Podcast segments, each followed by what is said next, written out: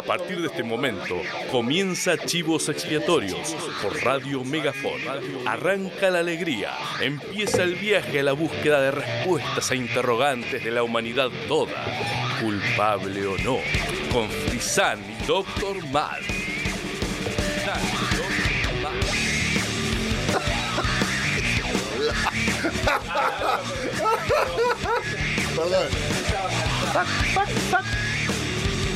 Vámonos.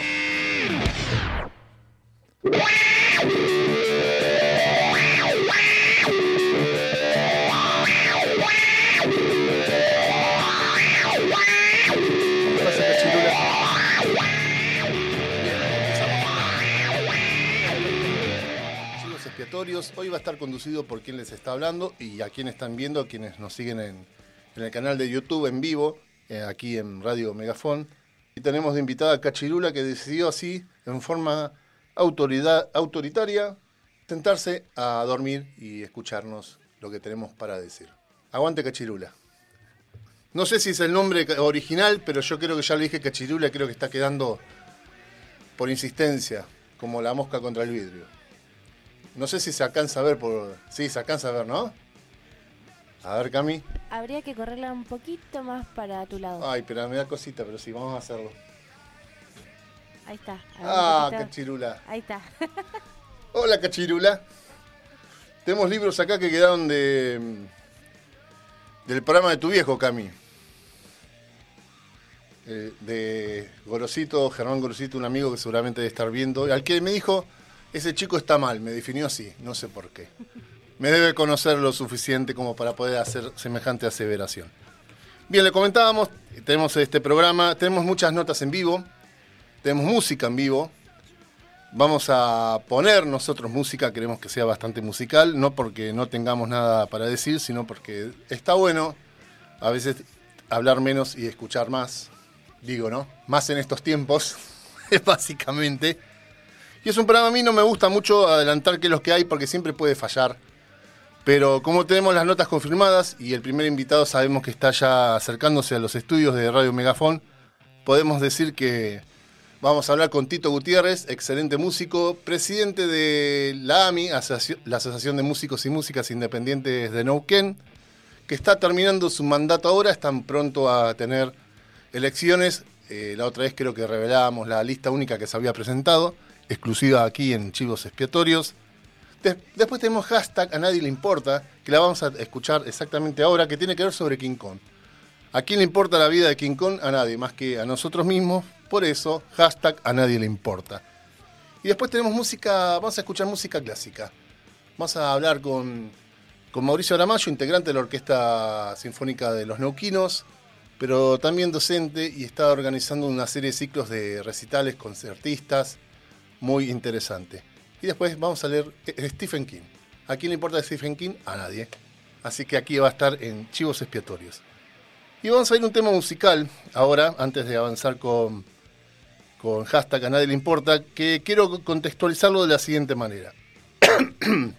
Ustedes saben que en Estados Unidos, eh, como si fuera importante lo que pasara en Estados Unidos, pero lamentablemente siempre nos termina impactando y aquí, desde lo cultural, por decirlo de alguna manera, se encuentran casi hace dos semanas eh, un paro bastante importante, similar al de 2008 de guionistas y escritores, de películas y series que se realizan allí en Estados Unidos y se encuentran en paro con un reclamo que tiene similitudes con el de 2008 que es los que nos paguen lo que corresponde.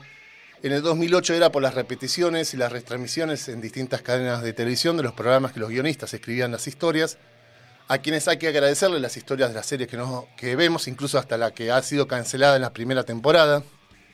Y aquí se mete de lleno otro mercado de audiovisual mucho más importante que tiene que ver con las plataformas de streaming. Hay otros reclamos que tienen que ver con las obras sociales, que tienen que ver con derechos laborales, distintas cuestiones.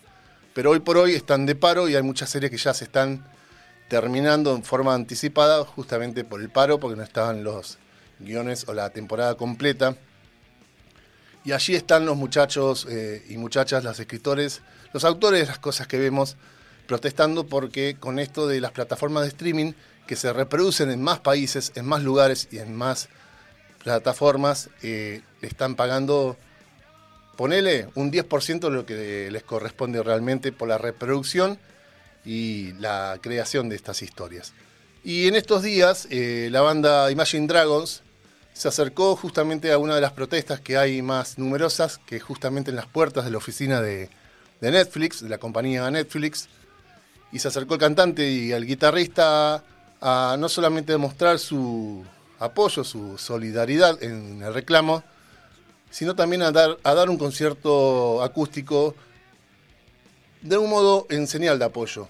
Y nos parecía justo aquí en Chivos Expiatorios rescatar eh, ese gesto, hablar de estas cuestiones y poner un tema tal vez de los más alegres que tienen los muchachos de Imagine Dragon, que es On the Top of the World, y suena de esta manera.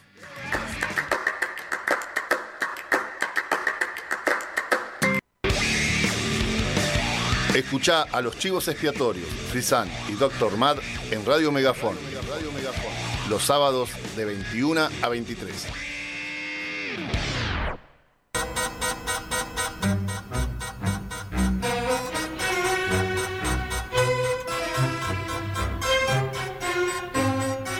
Hashtag a nadie le importa.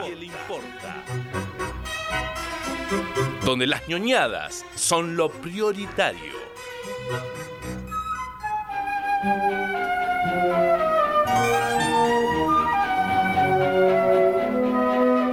La gente me debe estar viendo por YouTube este que baila, de que se sonríe, pero bueno, cosas que pasan. Eh, ¿Sabes de dónde es este tema? Me, me resuena, es una serie, sí, de la... No, no es una serie, ¿No, una peli? una película. Eh, no, no me... Lo compuso John Williams. ¿Sabes quién es John Williams? No. No te estoy poniendo a prueba ni nada, ni te quiero hacer mansplaining ni nada de esas cosas. John Williams es el autor de la música La Guerra de las Gracias, esas cosas. Ah, bien. Y este es el único tema que compuso para una película de Alfred Hitchcock simplemente porque después de esta película Hitchcock falleció. Mm, Cosas que pasan. La naturaleza biológica es así. Bien, ¿viste alguna vez King Kong? Sí, pero la, la de donde está Jack Black, de Villano. La de Peter Jackson, Sí, esa. en 2005. Bueno, es- esa película es una... Fue la... Podríamos decir que es, es la tercera remake que tuvo, tuvo King Kong, la película original, porque la primera fue, la hicieron de algún modo los japoneses enfrentando a King Kong con Godzilla allá en 1960 y monedas. Sí, exacto, Chu. Eh, después vino una que al día de hoy no entiendo cómo pudo haber ganado efectos especiales, la de 1976, que la tenemos aquí. La de Peter Jackson la tenemos aquí. La de que vamos a hablar la tenemos aquí. Y bueno, la nueva la tenemos aquí también. tenemos todas las películas, algunas descargadas digitales porque no las hemos conseguido. Pero queríamos hablar de King Kong porque ya la habíamos prometido en algún hashtag a nadie le importa, no recuerdo si cuando hablábamos de Godzilla o qué. Así que vamos a ir a contar algunos detalles de la película. ¿Sería una parte 2? que 2.1, no sé, 0.1, no sé. Por idea. Porque Godzilla fue la más corta que hicimos, 11 minutos clavado de reloj. Tuc. Mirá, te dice el tuk justo cuando está terminando el tema. Cosas que ocurren. Bien, comentábamos. King Kong se estrenó en 1933, fue dirigida por Marian C. Cooper y Ernest Shusак. Y si bien tuvo un estreno formal un 2 de marzo, tipo avant premier, el estreno formal es el 24 de marzo y es una efeméride a mí como ñoño que no me gusta celebrar el ve- 24 de marzo porque quedo como que estoy mirando fuera del tarro por la importancia que tiene, ¿no? Y, y de algún modo nos puede nuclear algunos temas si hacemos alguna lectura en este contexto donde escuchamos a tantos libertarados y, y, y gorilas, ¿no? Se pueden hacer lecturas. Ah, De hecho, un libro que tenemos aquí es lecturas sobre el material con- muy bien contextualizado en el momento que se hizo la película.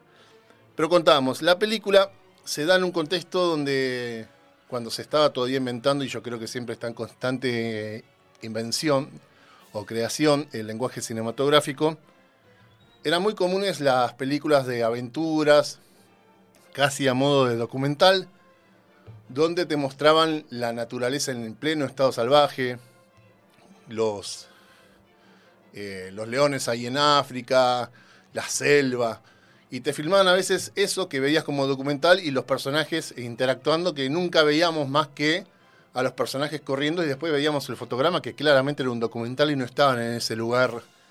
Los animales cuando aparecían de vez en cuando era un muñeco, si había alguna interacción en un hombre disfrazado o algo así. Y en este contexto venían justamente los creadores de King Kong dirigiendo películas de este tipo. Chang, eh, un drama en el, en lo salvaje y después Rango, que era con gorilas. Y de aquí empezaron a cranear, che, estaría bueno filmar una película ya con un, algo mucho mejor, no tan de documental, con un ser gigante, un gorila gigante, ponele. Pero hay una película que antecede este King Kong, que es un falso documental, se descubre después que era un falso documental, que se llamó Ingangi, que en el lenguaje de Ruanda significa nada más ni nada menos que gorila. Y cachate esta, o cáchense esta. Originalmente era un documental de, unos, de, unos, de un explorador que se iba al África y encontraba una tribu que realizaba un ritual donde ofrecían a las mujeres de las tribus como esclavas sexuales de los gorilas, de los chimpancés que había. Y te mostraban las imágenes del documental y después cuando veíamos un plano mucho más cercano, era, claramente era un hombre disfrazado. Eso se hacía en 1932, señoras y señores. Antes del primer código, precódigo, la etapa que se llama el precódigo en Estados Unidos, que después tuvo un pico fuerte en el código Hayes, que te decían qué cosas podías hacer en cine, qué cosas podías mostrar y qué cosas no. Básicamente, oficialmente estaban organizando, estaban haciendo público un organismo de censura. Y esta película fue, un fue tal éxito que Después se supo que era un falso documental, que no existía. Fue acusada claramente de, racismo, cuando el debate no era tan amplio como se puede debatir ahora. Eh, pero a los productores de lo que fue luego King Kong, cuando vieron que estaban Cooper y Shuzak con esta historia de un gorila gigante, hicieron cuentas y cayeron eh, y concluyeron que mujeres sexys y bonitas. Garpaba. Y gorilas y garpaba. básicamente. Básicamente. Eh, se me está escuchando, ¿no? Porque justo se me apagó. Ah, bien. Perfecto. Perdón, vengo. Es la cabeza formateada, tiene que ser la, la lucecita roja que te avisa si puedes hablar o no. Bien. Comenzaron a hacer la película y finalmente la, la estrenaron y la película a mí me gusta detenerme más en los aspectos técnicos que en contar la historia, que ya es harta conocida. Eh, que innovó mucho, recordemos, 1933. Hoy algún nabo con un blog que se dedica al cine te va a decir, ay, los efectos especiales parecen hechos por niños de primaria. Hay que contextualizar, 1933, estas cosas no existían, los tipos las crearon. Los efectos especiales eh, combinaron escenas de stop motion, lo que se llaman las pinturas mate, que son los fondos creados, así con, con pinceles, con pinturas muy, muy realistas. lo que se llama la proyección trasera, tipo como que están filmando algo y atrás ya están proyectando una cosa que se filmó, que por lo general eran los efectos especiales, o las animaciones de, de King Kong peleando con el tiranosaurio Rex. Y bueno, claramente miniaturas para generar eh, profundidad o cuestiones que no podías crear o mostrar en un plano de, otra manera. El responsable de estos efectos especiales fue William O'Brien, quien ya había trabajado mucho en lo que fue una primera versión del Mundo Perdido. Y después de Mighty Joe Young, luego de King Kong, con la, misma gente de King Kong, donde contó con la asistencia de Ray Harryhausen, que es considerado casi como el padre más moderno en ese momento de lo que es los efectos especiales en stop motion, casi de la mano de George Pal, que era el hombre que hablábamos la semana pasada en el anterior hashtag A Nadie Le Importa.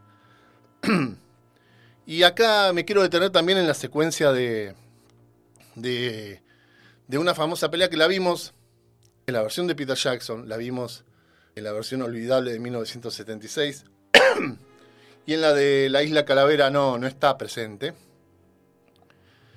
Porque imagínense, vos, vos imagínate esto, Cami, imagínense el público Vayan después de escucharme a buscar pelea de King Kong 1933 con el tiranosaurio. Cuadro por cuadro, estuvieron siete semanas haciendo esa animación. Generaba una cuestión del ambiente, pero no solamente era el cuadro por cuadro de, la pelea, sino tenían que combinar en el mismo momento los movimientos de Andarrow, la mujer que termina secuestrando en este ritual en la isla que los nativos de la isla habían secuestrado del barco, combinar la filmación real, la interacción con las cámaras y cómo lograr la iluminación perfecta teniendo en cuenta que era eh, cuadro por cuadro. Bueno, para eso también inventaron una técnica que se llama Damming Process, que es con luces, que te permite ir, alternando las luces de tal manera que se vea una iluminación natural y continua y sin que veas la diferencia del cuadro por cuadro. Eh, Cachilura se acaba de despertar. Se está dando vuelta para que... Ay, qué hermosa que es. y bien, y también, yo la, hoy la vi eh, eh, antes de venir para acá porque me gusta... Primero, si vas a hablar de películas, hay que verlas básicamente. Y segundo, está bueno reverlas para, si vas a hablar como para no quedarte con la mirada que tenías desde hace un tiempo. La película, para generar profundidad en las imágenes, sobre todo con la técnica de pintura, a veces tenían distintas capas de lentes o de vidrios donde pintaban de tal manera que se generaban detalles distintos a través, el lente lo filmaba a través de un lente, entonces tenías una profundidad, pero en realidad se trata de una toma que te filmaba unas pinturas, pero veías una profundidad porque justamente estaban puestos en distintos lugares estos vidrios con, la, con el trabajo de la pintura mate. Y bueno, ¿sabés cómo hicieron los ruidos también de King Kong? Eran tigres y leones en retroceso, el ruido. Y los ruidos de King Kong así, los hacía el propio, el que hacía lo que se llama... Em, lo voy a hacer producción en vivo, después lo voy a buscar. Eh, Foley. El que hace los Foley, que son los sonidos que se graban después de la producción de la película. Y después hay una escena que seguramente la viste en la de Peter Jackson, que están pasando por un tronco y King Kong viene y les tira el tronco y se cae en un pozo y todo eso. Bueno, esa escena, eh, con esto que yo contaba de cómo grabar una, combinar el efecto especial, proyectar una pantalla con lo que estaba filmando vivo la cámara, todo eso lo hicieron en una única toma con todas estas técnicas al mismo tiempo. Y eso es todo un único plano en esta película de 1933.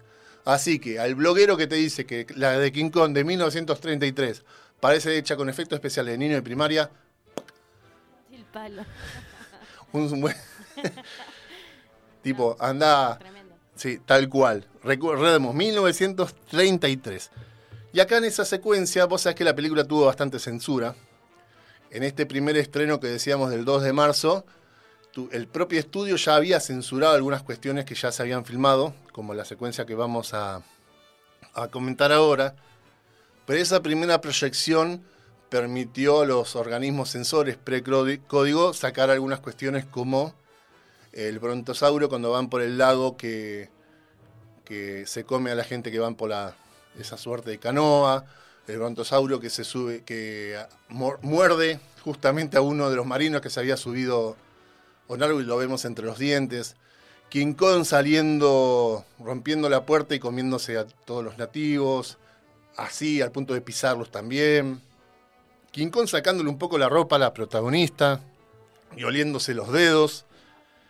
Cuestiones que para esa época, ¿cómo permitís poner eso? Pero también la cuestión más violenta es justamente la secuencia del Pozo de las Arañas, que fue una presensura de RKO Studios, Pictures en realidad, que se caen los marinos al pozo, que lo vemos en King Kong.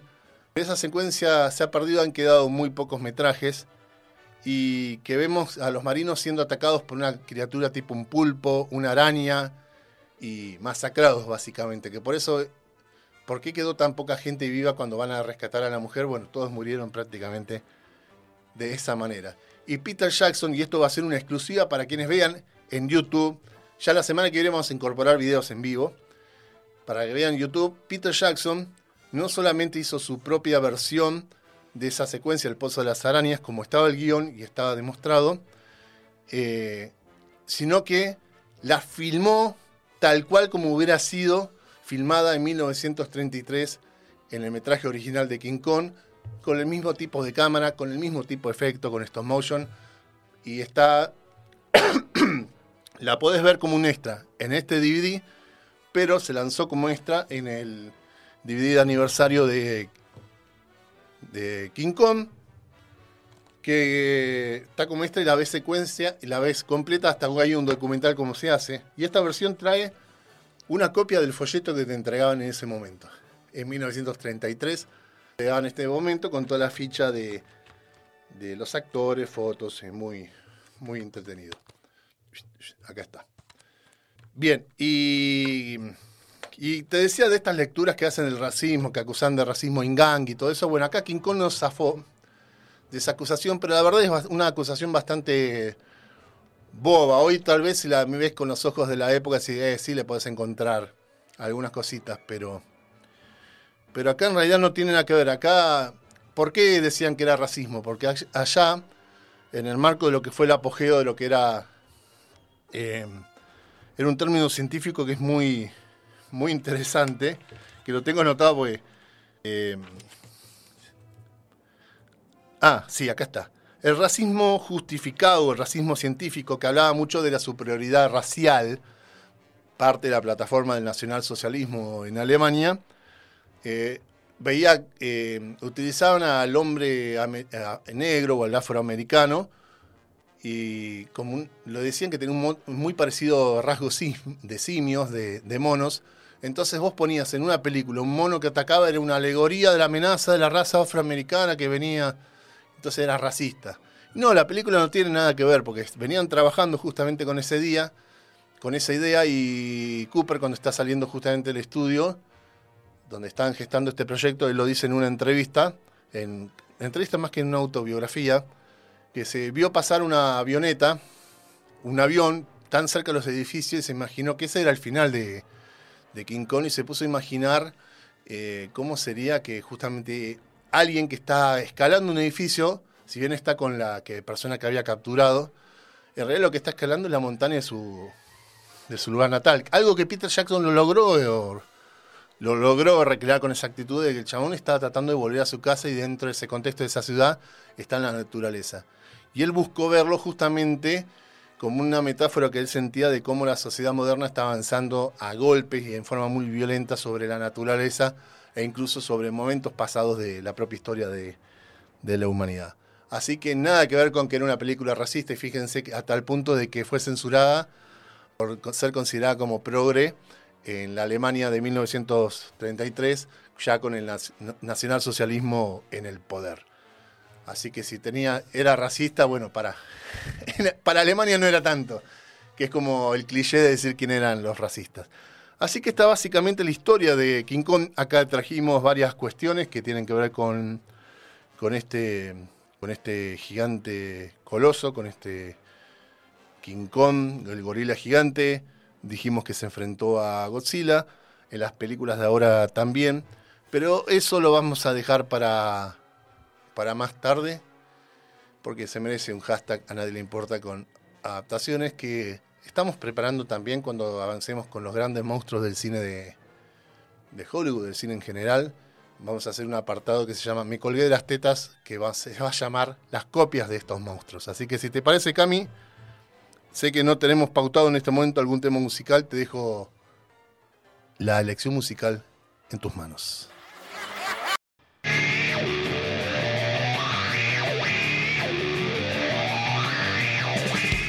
Chivos Expiatorios. El programa que tiene la culpa de todo. Seguinos en Facebook, Instagram y YouTube como Chivos Expiatorios.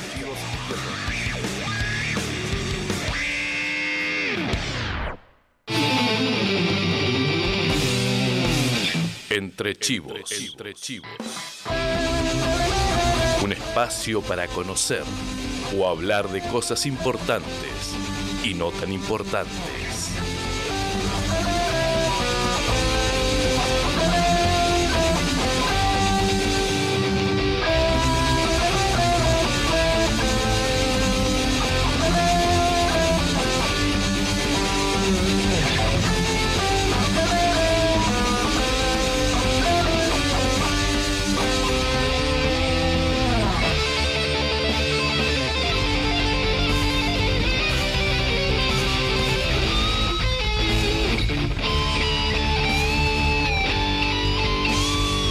Continuamos en Chivos Expiatorios, ya como escucharon recién en la apertura de este segmento, es Entre Chivos, donde hablamos, le damos lugar a la charla, a las palabras. Tenemos varios mensajes, a mí me quedó una cosa pendiente también de comentar en el bloque anterior. Eh, vamos a comentar mientras abro el WhatsApp para leer los mensajes. Eh, hablábamos de King Kong, hablábamos de quienes decían que era una película racista, cosa con lo que no coincidíamos con eso, pero sí es una película machista. Es muy loco que en ese momento no habían dicho nada de eso porque estaba tan naturalizado el discurso que estaba todo bien. O sea, y hoy que la reveía, que la re disfruté como la primera vez, pero la re, la reveía me cagaba de la risa de los mensajes, los mensajes tipo, ¿qué hace una mujer en este barco? Las mujeres lo único que hacen es molestar. o el capitán, que era el segundo, era como el macho pelo alfa, así tipo, se hacía el duro que no quería admitir los sentimientos que tenía hacia la mujer que estaba en el barco y toda esa cosa. Decís, ¿por qué no criticaban eso? Y bueno, en esa época estaba naturalizado, por eso no se lo veía como algo malo. Exacto. Aún así, a pesar de, eso, hay que verla con los ojos de la época. Así que no hay que traerla acá porque si no, no vemos nada, Tito. Y sí. Y también, bueno, vamos a leer los mensajes. Tenemos mensajes de Matías de Cenillosa, si se puede hacer una versión argentina de King Kong, o dará para la asociación política. Eh, yo creo que hubo un experimento alguna vez. De hecho, hay una historia que vamos a contar en algún otro momento para la remake de 1976. De que estuvo el King Kong que utilizaron acá y se terminó pudriendo en un galpón allí en la ciudad de Mar del Plata, tengo entendido. Así que vamos a contar más detalles. Después también eh, Rubén Dandacoyo nos pregunta, le mando mientras le leo este mensaje, eh, un saludo a Paula de, de Chosmalal, si esto es bebible. Y debo decir que camino, no vamos a hacer publicidad, pero desde la línea de la multi empresa de gaseosas, eh, iba a comprar esta botella de agua para que vean esta acá la botella de agua. Para quienes están viendo por televisión, bueno, tengo para quienes nos están escuchando, hay una botella de agua ahí. Y vi esta cosa violeta y dije, vamos a traerla y vamos a probarla en vivo. Bien, bien. Así que antes de darle paso a la charla Tito, ¿Cómo se llama lo, que le llaman este, cuando probás algo y en, en vivo los... Sí. Eh, Mira, yo siempre me quedo con el término que utilizaban eh, en la época de la Edad Media en Inglaterra los beefeaters, que eran los que probaban la carne y la comida antes que el rey para ver si estaba envenenada. Si no le pasaba nada, los reyes ahí recién comían. Yo soy el beefeater de esta cosa que supuestamente es sabor químico a uva. Es verdad, tiene un color raro. Es como preparar el jugo tan con soda. ¿Y tiene gusto a uva o no? Te dejo tomar si crees. Es raro. Es raro, ¿viste? Pero es el jugo tan hecho con soda. Acá vamos a probar en vivo la gaseosa esta. Ahí ya está concluido el Es muy raro el gusto a uva. Bien, es la peor forma de empezar una entrevista, pero es divertida, por lo menos nos reímos, lo hacemos de forma mucho más. Sí, sí, sí. Tito Gutiérrez, gran músico. Eh, justo fíjate hoy que hablaban en, otro programa de esta emisora, eh, Un Día Perfecto de Fabián Paredes, que hablaban de, de Horacio Bascunián. Ah, Horacio. También de, la, de los artistas y de los militantes que se tuvieron que ir de, Chile luego del golpe de que terminó con, hay que decirlo, más allá de las circunstancias de su muerte, terminó con el asesinato, hay que decirlo en esos términos, del presidente Allende. Y te viniste acá y sos de los tantos que estuvieron gracias a una gran persona también ya en 1995, que pronto se está por cumplir, no, en estos días se cumple un nuevo aniversario, si no me equivoco, de que eh, de Nevares, Jaime de Nevares. Sí, sí. Emblema, emblemático de un gran grupo de música de Pachamama, hoy con otro formato, Tito Gutiérrez 5, con otro proyecto, otras sonoridades, si bien es el estilo musical. Y también mm. decíamos, eh, cuando te presentábamos al inicio del programa, gestión saliente de la AMI, la Asociación de Músicos y Música de Independientes de Neuquén. Es muy, es muy gracioso, saliente, ¿viste? Sí.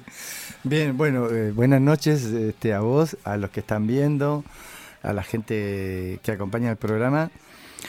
Eh, sí, la verdad que mm, es un es muy, bueno, yo siempre digo que mi, mi, vida como que es, bastante... Yo nací en Chile, pero se nota que estaba como predestinado en cierta forma, siempre lo pienso, ¿viste? De vivir aquí en Argentina, porque cuando yo estudiaba, era adolescente, la primera vez que me puse a hacer música en Chile fue en, en el secundario, cuando comenzaba a transitar el secundario. Y armamos un grupo con mis compañeros de, del curso y hacíamos este, toda música argentina. ¿Viste qué loco? Hacíamos zambas, es decir, los chachaleros, los fronterizos, todas esas, esas zambas tradicionales las hacíamos nosotros. Eh, y nunca pensé ni se me pasaba por la cabeza en ese momento que iba a terminar este, viviendo acá en Argentina. Eh, y llegamos acá porque, bueno, eh, es verdad, la dictadura de Pinochet fue terrible y, y, todavía, desgraciadamente, quedan fue tal el, yo diría, hasta desde la forma de pensar de los chilenos, es decir, hubo un genocidio, yo te diría hasta pensante, no sé qué palabra poner, se me ocurre pensante porque a las luces de hoy en día, vos fíjate, las cosas que siguen sucediendo, han habido posibilidades de modificar esa realidad y no se ha podido modificar. Es, es muy, muy jodido, muy, muy triste. Sí, parte también de un, que esto hay que decirlo, de un programa sistemático que se dio en toda Latinoamérica, en toda Latinoamérica. de los 50 en adelante al día de hoy con distintas formas. Sí, sí, sí. Y que, oh casualidad, ¿qué país estaba involucrado siempre? Estados Unidos. Dios, sí, sí. Reconocidos por ellos, porque justamente eh, en su visita eh, eh, a Argentina, Barack Obama, que fue, hay que aclararlo, fue víctima también de una mala traducción, que dijo que iba a conocer, iba, quería ir a conocer eh, los cementerios de los desaparecidos, que en realidad la traducción era lo que se refería al chabón el mausoleo, el momento, el monumento a la eh, memoria. Exactamente. Pero justamente en la traducción hicieron cualquiera. En esa visita, en ese marco de visita, fue la primera vez, por lo menos, que públicamente. un presidente reconoció y pidió disculpas por la participación de la CIA puntualmente en el golpe de Estado que ya me gusta decirle dictadura cívico-militar eclesiástica empresarial. Pero tal cual, este, hoy, hoy, hoy pensaba en eso, ¿no? Y en, que al comienzo uno decía eh, dictadura militar y fue cívico-militar. Hoy, hoy eh, Quique, tu viejo, posteó un, el caso de, bueno, de, de un médico de Jujuy y, cuando la, mujer va al obispado y le dice que los militares están haciendo todo bien, así que hay que dejarlos tranquilos, ¿me entendés? Vos decís, mamita. Afortunadamente nosotros aquí en Neuquén tuvimos a un Jaime de Nevares, que hizo, hizo de, la, de los derechos humanos, tomó la bandera. Sí, sí. Eh, afortunadamente, para los que vivíamos acá en ese momento fue, fue como una, una ala de protección de hecho, nosotros eh, varias veces, un par de veces me acuerdo que no nos dejaron tocar a nosotros.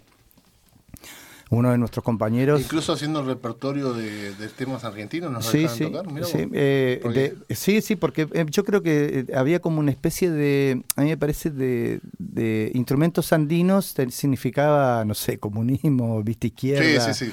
Ahí vos lees, incluso lees los temas censurados por la dictadura y de temas ridículos. Bueno ridículos. Sí, sí. Y, incluso algunas cosas que censuraron ridículas, como la pantera rosa, porque a Videla le decían la pantera. Claro, ¿viste? Bueno, vos fijate, ¿no? Y entonces, este, sí, nosotros tuvimos esa, posibilidad de tener a un, a un, Jaime que fue, bueno, por, por algo se, también se declaró Neuquén la ciudad de los derechos humanos. Así es que aquí y a pesar de todas las cosas que pasaron hay que seguir. Yo la oh. sigo considerando de todas maneras. Sí, no, yo igual, porque en definitiva eh, uno no tiene, bueno, eh, eh, yo creo que no tiene que olvidarse lo que ha ido sucediendo para poder justamente tomar conciencia, ¿viste? Porque si uno deja de ver, dejas de ver la historia, también podés este, volver a cometer muchas veces cosas jodidas. Entonces, si uno, si uno es consciente, yo creo que es como una especie de eh, compromiso con uno mismo, ¿viste? Decir, bueno, yo quiero tratar de ser todos los días una mejor persona. Bueno, creo que es eso, con, la memoria igual, no olvidarte lo que pasó, para que haya una posibilidad de un mundo eh, distinto para los que vienen, ¿viste? Claro, sí.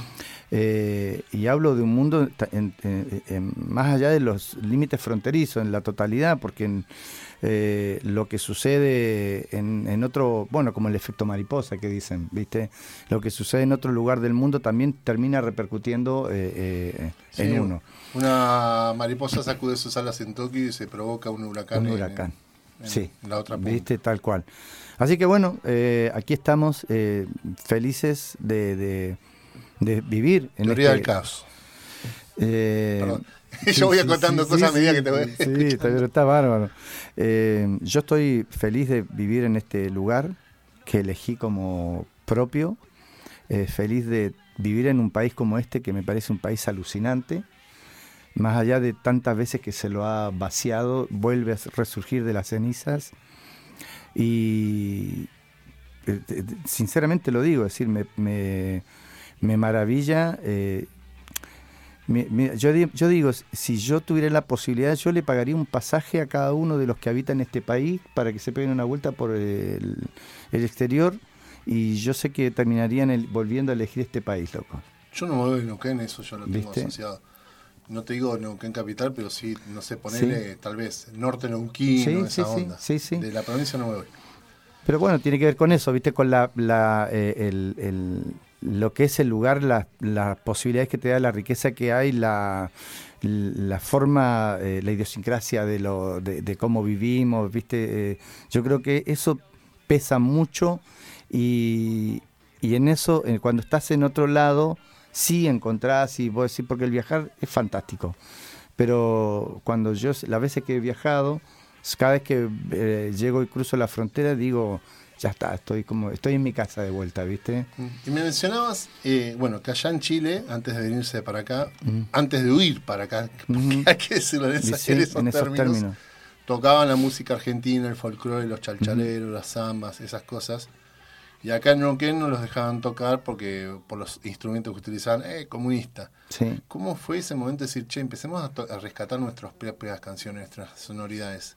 Fue como una suerte de eh, vuelvo a mi país, que me acuerdo de Iyapu, viste, fue, Sí. pero estando Sí.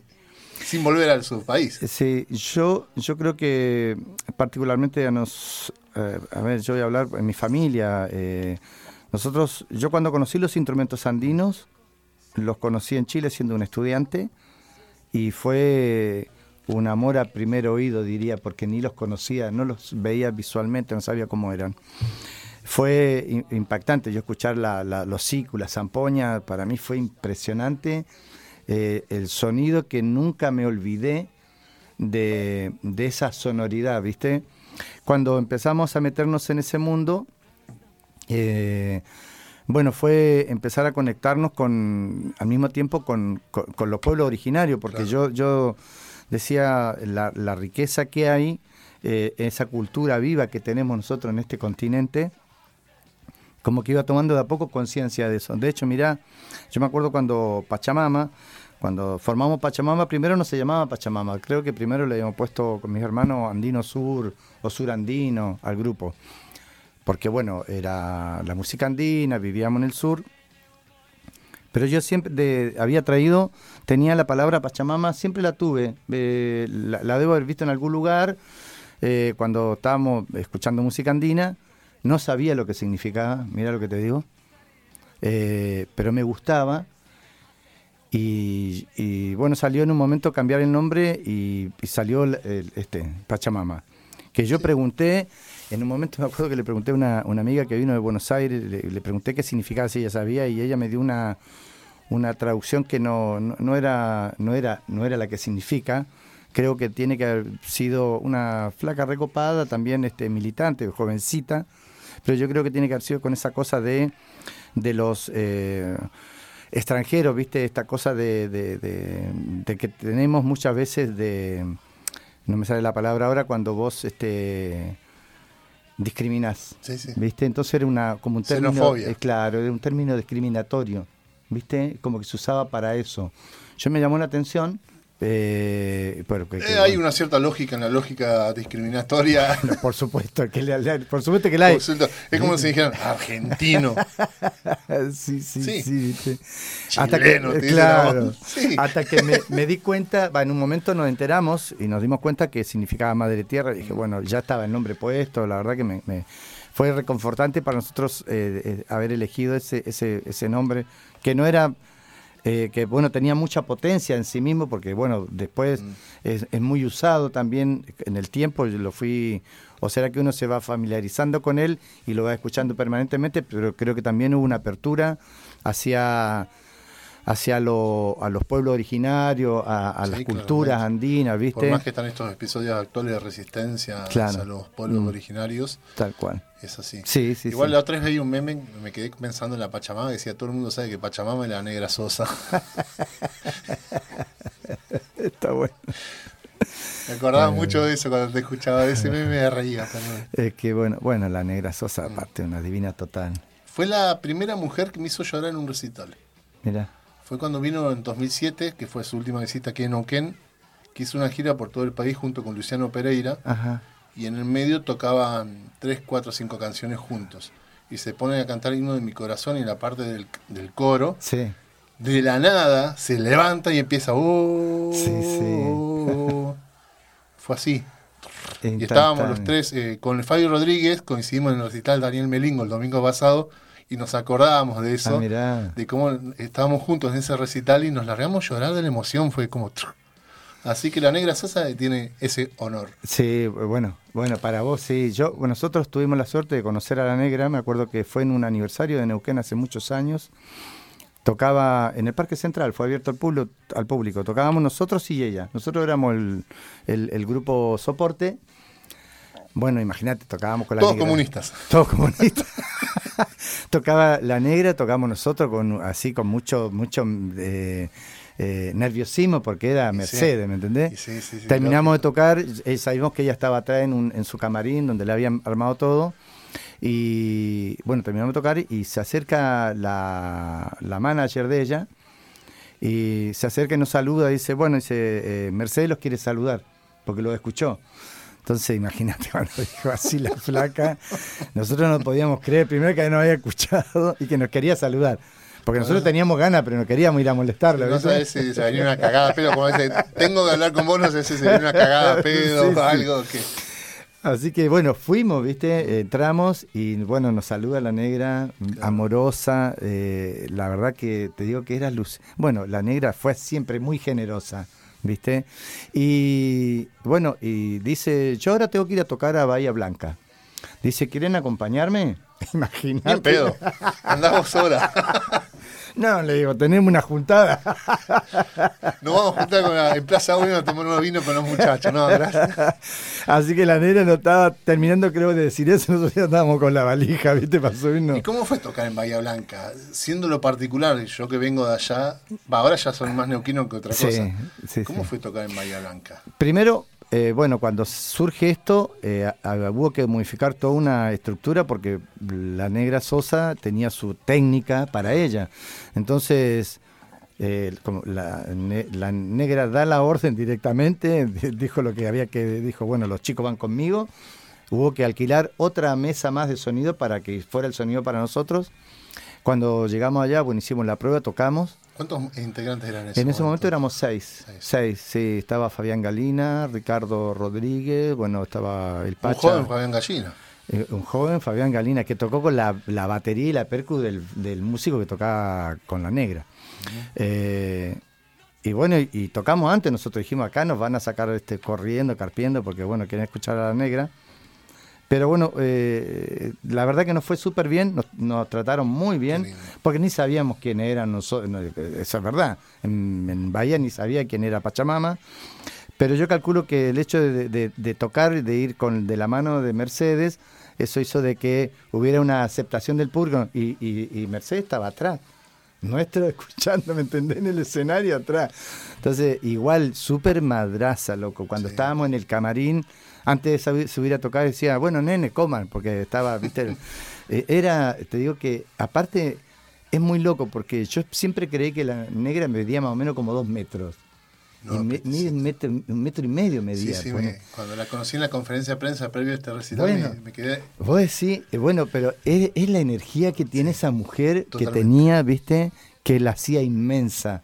Que vos quedabas, hay un porotito al lado de ella. Yo No, estoy buscando un archivo que, si lo encuentro, te lo mando porque es para mí es histórico. Cuando hacen la conferencia de prensa justo antes de, de- del recital este, Yo voy por el diario, fue una de las últimas notas que hice para, para Cultura, pues he pasado a otra sección. Y dejo, antes estaba por comenzar, dejo el grabador de MP3 ahí en la mesa, ya grabando. Y Mercedes Sosa se lo queda viendo y está todo registrado en audio. Y dice, ¿qué es este aparato? Es un MP3, se graba, se graba a una hora así las notas, le dice Luciano. Y se escucha a la negra diciendo, ay, las cosas que inventan ahora.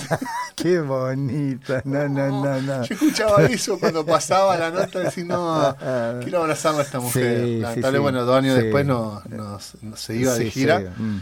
Y bueno, cosa que pasa. Pero está el recuerdo como, como Sí. que es una pavada, nada, nada que ver con lo que estás contando vos, ¿viste? Pero Bueno, no, que- pero tiene que ver. Más, nosotros nos sacamos una sola foto ese- esa vez en el camarín, porque nosotros estando con ella no queríamos. La verdad que a mí me parecía como muy, primero como muy choluro sacar una foto Sí. con ella. Era como hacer abuso de esa De entrega. sí, sí. Claro, ¿viste? Y fue la única que de hecho la perdí, no tengo idea dónde está esa foto, que ahora me arrepiento de no que sacado más. Yo ¿viste? también la pensé en su momento, pero decidí, después me arrepentí un poco, pero decidí no sacar una foto con ella, pero ir a saludarla. Bien, Quería bien. quitarme, después de años y años de escucharla de pibito, Sí, sí. y ahora a los 27 años, que, bueno, ahora no los tengo claramente, quitarme eso. ¿Y cómo fue eh, el primer momento, eh, 100% de, ya vos como músico, ya sea como Pachamama, decís, quiero hacer esta música, quiero dejar de tocar las zambas argentinas, quiero dejar de tocar los chalchaleros.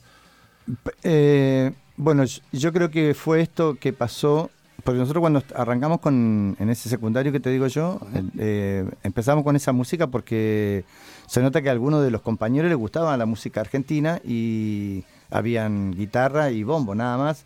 Lo demás era, era voces eh, que nos encantó hacer eso y cuando conozco los instrumentos andinos dije, "Est- esto es.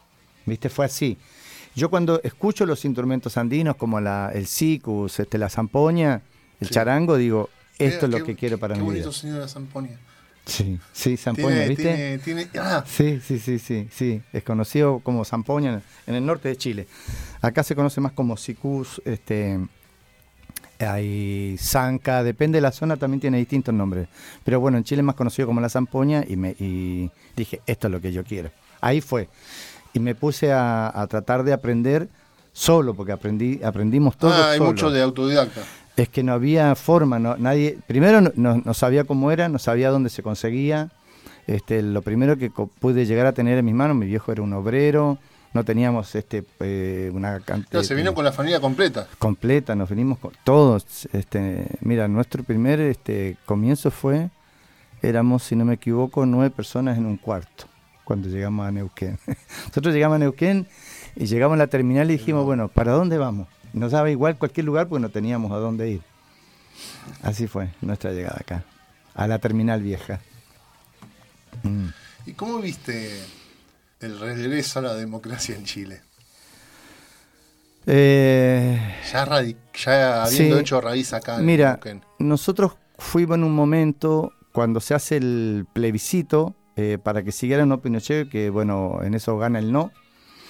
Eh, nosotros fuimos de acá una- un grupo de gente, eh, fuimos a Temuco. eh, en, ese, en ese momento nos acompañó, íbamos, nosotros teníamos el Centro Cultural Simón Bolívar, Claro. que estaba integrado por Hilda López, Chiquito Díaz. había un, un exiliado chileno que estaba acá, que se había venido de, de Francia a Neuquén y después volvió, después de, de lo de cuando ya se va Pinocho, él puede ingresar a Chile, se vuelve a Chile, eh, Daniel Salinas.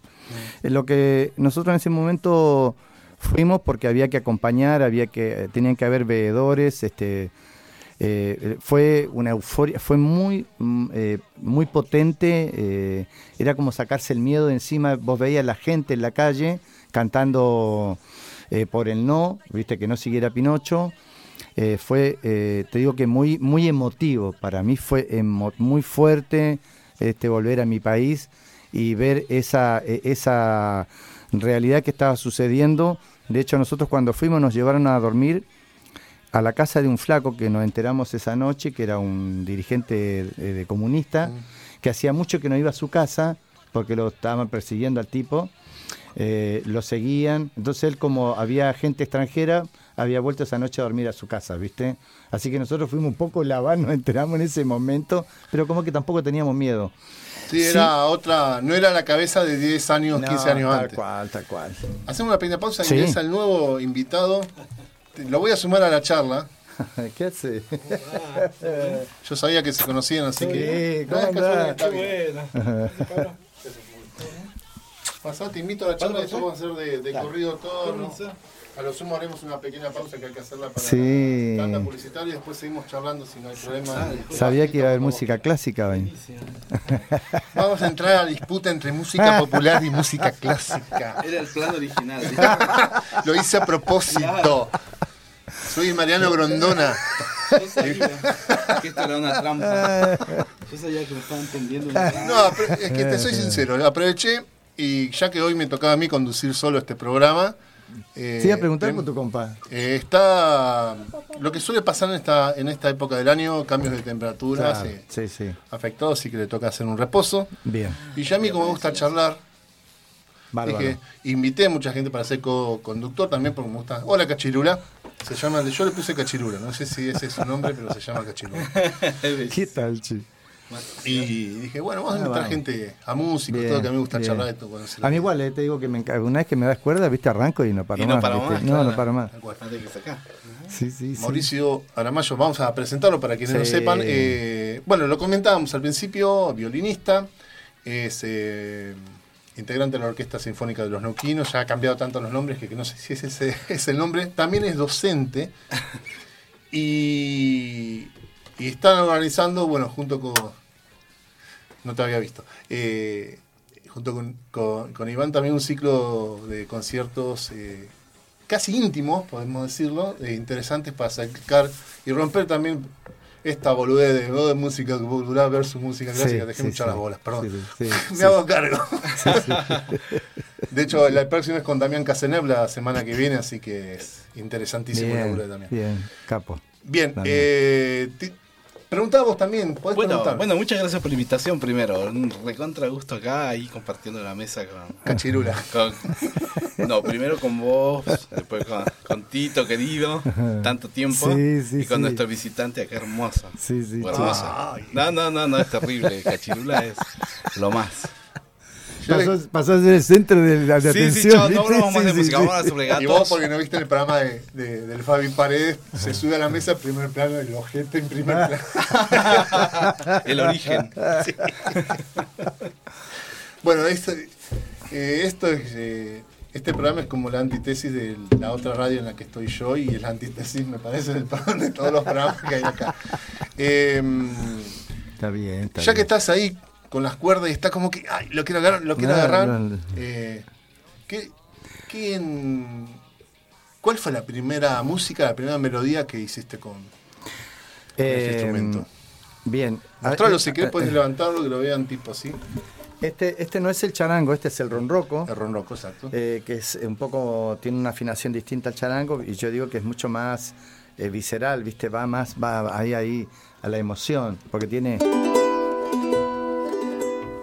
Y, una de las primeras melodías que yo eh, traté de aprender en el charango se llama...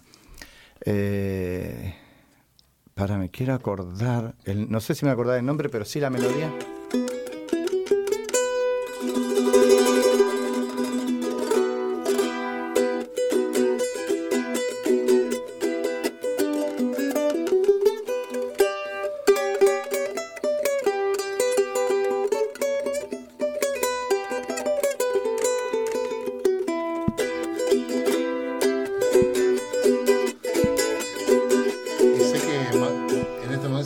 Está, la está, la tiene en la punta de la lengua. Estoy. Te vi la cara porque es la misma, la misma expresión que hice yo. Ah, ¿cómo era, bien? ¿Cómo era que se llamaba? ¿Cómo era que se llamaba? Y vos sabés que Ah. hacía, hacía como. ¿No es cascanueces? No, no, No, no, no, para no, nada. no, No, no, no, no. no. Eh, Hacía mil años que no la tocaba, te digo, ¿eh? Eh, me salió así de una, pero creo que. Cachirula está maullando está identificando las tripas de sus parientes en este. Está dando el nombre de la melodía. Claro, tal cual. Lo sabía. sí, sí. Esa fue una de las primeras melodías así que dije, yo quiero aprender a tocar el charango co- tocando esa, ¿viste? Ah, ese eh, Giarda, Giarda di Monti. No, no, esa sí es el lago de sí es el lago de Tchaikovsky. ¿Eh? Eso es lo que yo estaba pensando. Claro, capaz, Yo, ¿por qué me cuando era pibito, teníamos una época de furor, así ya también incluimos la cuestión de música clásica. O sea, yo tengo una ventaja a pesar de las diferencias que puedo tener, porque está perfecto que, que existan de mis viejos, de que siempre me inculcaron mucho de estas cuestiones de la cultura, escuchar todo. Y escuchaba mucha música clásica de, de pibito. Y Tchaikovsky es... Estoy entre la pica, yo creo que si algún día tengo que resolver cuál me gusta más, digo, cáguense a trompada ustedes dos, Tchaikovsky y Beethoven. Así nomás, Va a ganar Beethoven. totalmente, toda la vida. Tchaikovsky era- tenía, te- tenía un carácter muy, muy, muy era, era mucho más vivo, ¿no? Beethoven era como, pues, era, era más, Sí. mucho más visceral Sí. y, y- y militante. Sí, sí. Y, y Tchaikovsky disfrutó de su fama y, y de todos los líos en los que se metió Eh, después. A mí, sí o sí, por música clásica, hubo una época que me, me di, pero me con las cuatro estaciones Vivaldi. Ay, sí, claro. Pero, Creo que ¿no quiere salir. ¿No Está pidiendo eso, nos estaba Sí, pidiendo sí, sí. sutilmente. Mirá cómo está Sí, tocando sí, la sí, puerta. sí, viste, toca la puerta. Eh, fue, Ustedes no lo ven, los oyentes me estaban haciendo así con la patita. Eh, sí, en una época me, me- me la escuchaba seguido, ¿viste? Y después, bueno, Beethoven para mí. es- Me acuerdo, así, digo, hablando de películas, cuando eh, vi Amada Inmortal, Sí. ah, no sabes cómo me lloré, loco. con Con esa película estrenaron los cines Kimei. Abrieron con esa Claro, bueno, la fui a ver ahí. 1995. la fui a ver ahí. Mirá lo No, que- pero me la- abril de 1995 No, abrían los cines Kimei. Muy bien esa data, loco, no, yo no, de fecha. o febrero desastre. era, no me acuerdo, pero por ahí. Ah, no. Me lloré todo Bien. cuando estuve viendo la película Me esa. acuerdo esas boludeces. ¿Qué No, pero muy bien, cada esa memoria. sí, A mí me asustan un poco las mentes así Sí, tan exactas. sí, sí. diga? A mi hija le doy miedo. Por mi hija, la otra vez le decía, mamá, yo me acuerdo que estaba viendo en televisión cuando papá se llevó al hospital porque estaba por dar a luz a Agustín, mi hermano. Sí. Mesa de noticias, el capítulo en el que el cadete se transformaba por primera vez en Increíble Hulk cuando veía a la chica que le gustaba. Bueno, claro, imagínate, no. no, no. 1984, cuatro años tenía. Wow, qué data, claro. Sí, sí. la- ¿Cómo llegó la música en tu caso, Mauricio? Mira, yo eh, en mi casa, eh, mis papás se separaron cuando yo era muy chiquito y eh, yo pasaba todo el día con mi abuela, porque mi mamá trabajaba todo el día. Entonces mi abuela era una fanática de la ópera. Entonces yo eh, la acompañaba en todo lo que tenía que hacer en la casa, ¿no? Claro. Cocinar, ir de compras, qué sé yo. Este, y ella después me llevaba al jardín y todo lo demás. Pero me acuerdo de pasar eh, o mañanas o tardes enteras escuchando arias de ópera. Y ella, este, había una radio que no, no- no recuerdo qué radio era, pero la ponía a todo volumen y cantábamos los dos arriba. Ah, y así lindo. pasaban tardes y jugábamos y bailábamos. Y una, una, una grosa mi abuela. Y ahí- Loro, loro, loro, loro. Funiculi, funicula. De, de hecho, nosotros en la música de Pito, que creo que es una de las razones, a, a ustedes dos les debe haber pasado lo mismo, gracias a dibujos como los de Bugs Bunny, Disney, eh, eh, Tommy Jerry sobre todo, y otros personajes, eh, nos llegaba la música clásica y decía, ah, mirá, el tema de Tommy Jerry. ¿eh?". Y también utilizaron Sí. también a veces porque abarataban los costos en cuanto a poder pagar una banda de sonido original. Claro, no, y To- las grabaciones, ¿no? las Porque o sea, grabaciones, sí. para tener ese nivel de música este, tan, Sí. tan descriptiva, digamos, tenían que meter una sinfónica entera a un estudio de grabación para Claro. hacer un clip de minutos, es Tal una cual. locura. No tiene sentido. Claro, lo que tiene la magia, ¿no? De la música instrumental, justamente. Sí, Porque, sí, o sea, la, la, la música cantada o con letras, po- poéticamente, tiene, o sea, el, el vuelo es mucho más directo, digamos, pero la música instrumental te abre, te abre una pizarra inimaginable y sin límites directamente, pues, o sea, se empieza a linkear así con recuerdos, con experiencias de uno, con Tal cosas cual. que le contaron y, y uno flashea para cualquier lado. Es, es una maravilla eso. Sí, sí. eh, comparto totalmente. No, no importa de qué género, ¿no? Instrumental, la música instrumental, este, ya como, como lenguaje puro de la música, quiero decir, ¿no? Les voy a hacer una propuesta. Si eh, tenemos que ir a tanda, para que no se extienda, vamos a ir a la tanda y después continuamos la charla para lo que estábamos contando. Dale. Chivos expiatorios. Escucha 21 23 es por Radio Megafón, la casa del artista regional e internacional, con Frinsal Doctor Mal, chivos expiatorios. Yeah. Radio Megafón una radio diversa. Chivos expiatorios, escuchá de 21 a 23 por Radio Megafón, la Casa del Artista Regional Internacional con Frisana y Doctor Mar. Chivos expiatorios, yeah.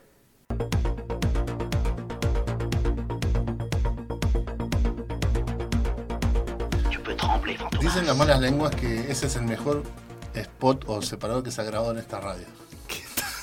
Es bueno, es muy buena. Es, es muy buena. Sí, sí, porque es verdad, viste que lo tenés que y después lo vas editando. Pero salió boludeando, estábamos grabando. taca, taca, taca, taca, taca, taca. Yo ya estaba cansado y. no, pero, Pero está bueno. genial, loco. Tito, eh, sabemos que te tenés que ir en un ratito. Sí. Nomás eh, quiero. Chau, andate. Mira, eh, Deja la eh, flauta eh, nativa, por favor. Estábamos eh, hablando fuera del micrófono, estabas tocando Ah, sí. ese, ese instrumento que se ve ahí en la mesa, quien está viendo por YouTube. Y Mauricio quedó sorprendido también. ¿Qué es eso? ¿Cómo se llama? ¿Cómo suena? Eh, es una flauta nativa. eh, esta me la hizo, se lo mandé a hacer a un, a un gran músico también y luthier que hace instrumento de viento, que es Leo Álvarez. Leito, le, mi hermano el Pacha tiene otra flauta nativa que se la compró un flaco que su luthier que estuvo muchos años en México y aprendió a hacerlo. Entonces yo le digo a Leo, loco, tenés que aprender, viste, a hacerlo porque son, es alucinante el sonido. Y me hizo esta y me encanta me- me- el detalle, fíjate que le puse una piedrita. Es una flauta que, que se usa mucho en América del Norte. Y suena más o menos Así. así, a ver.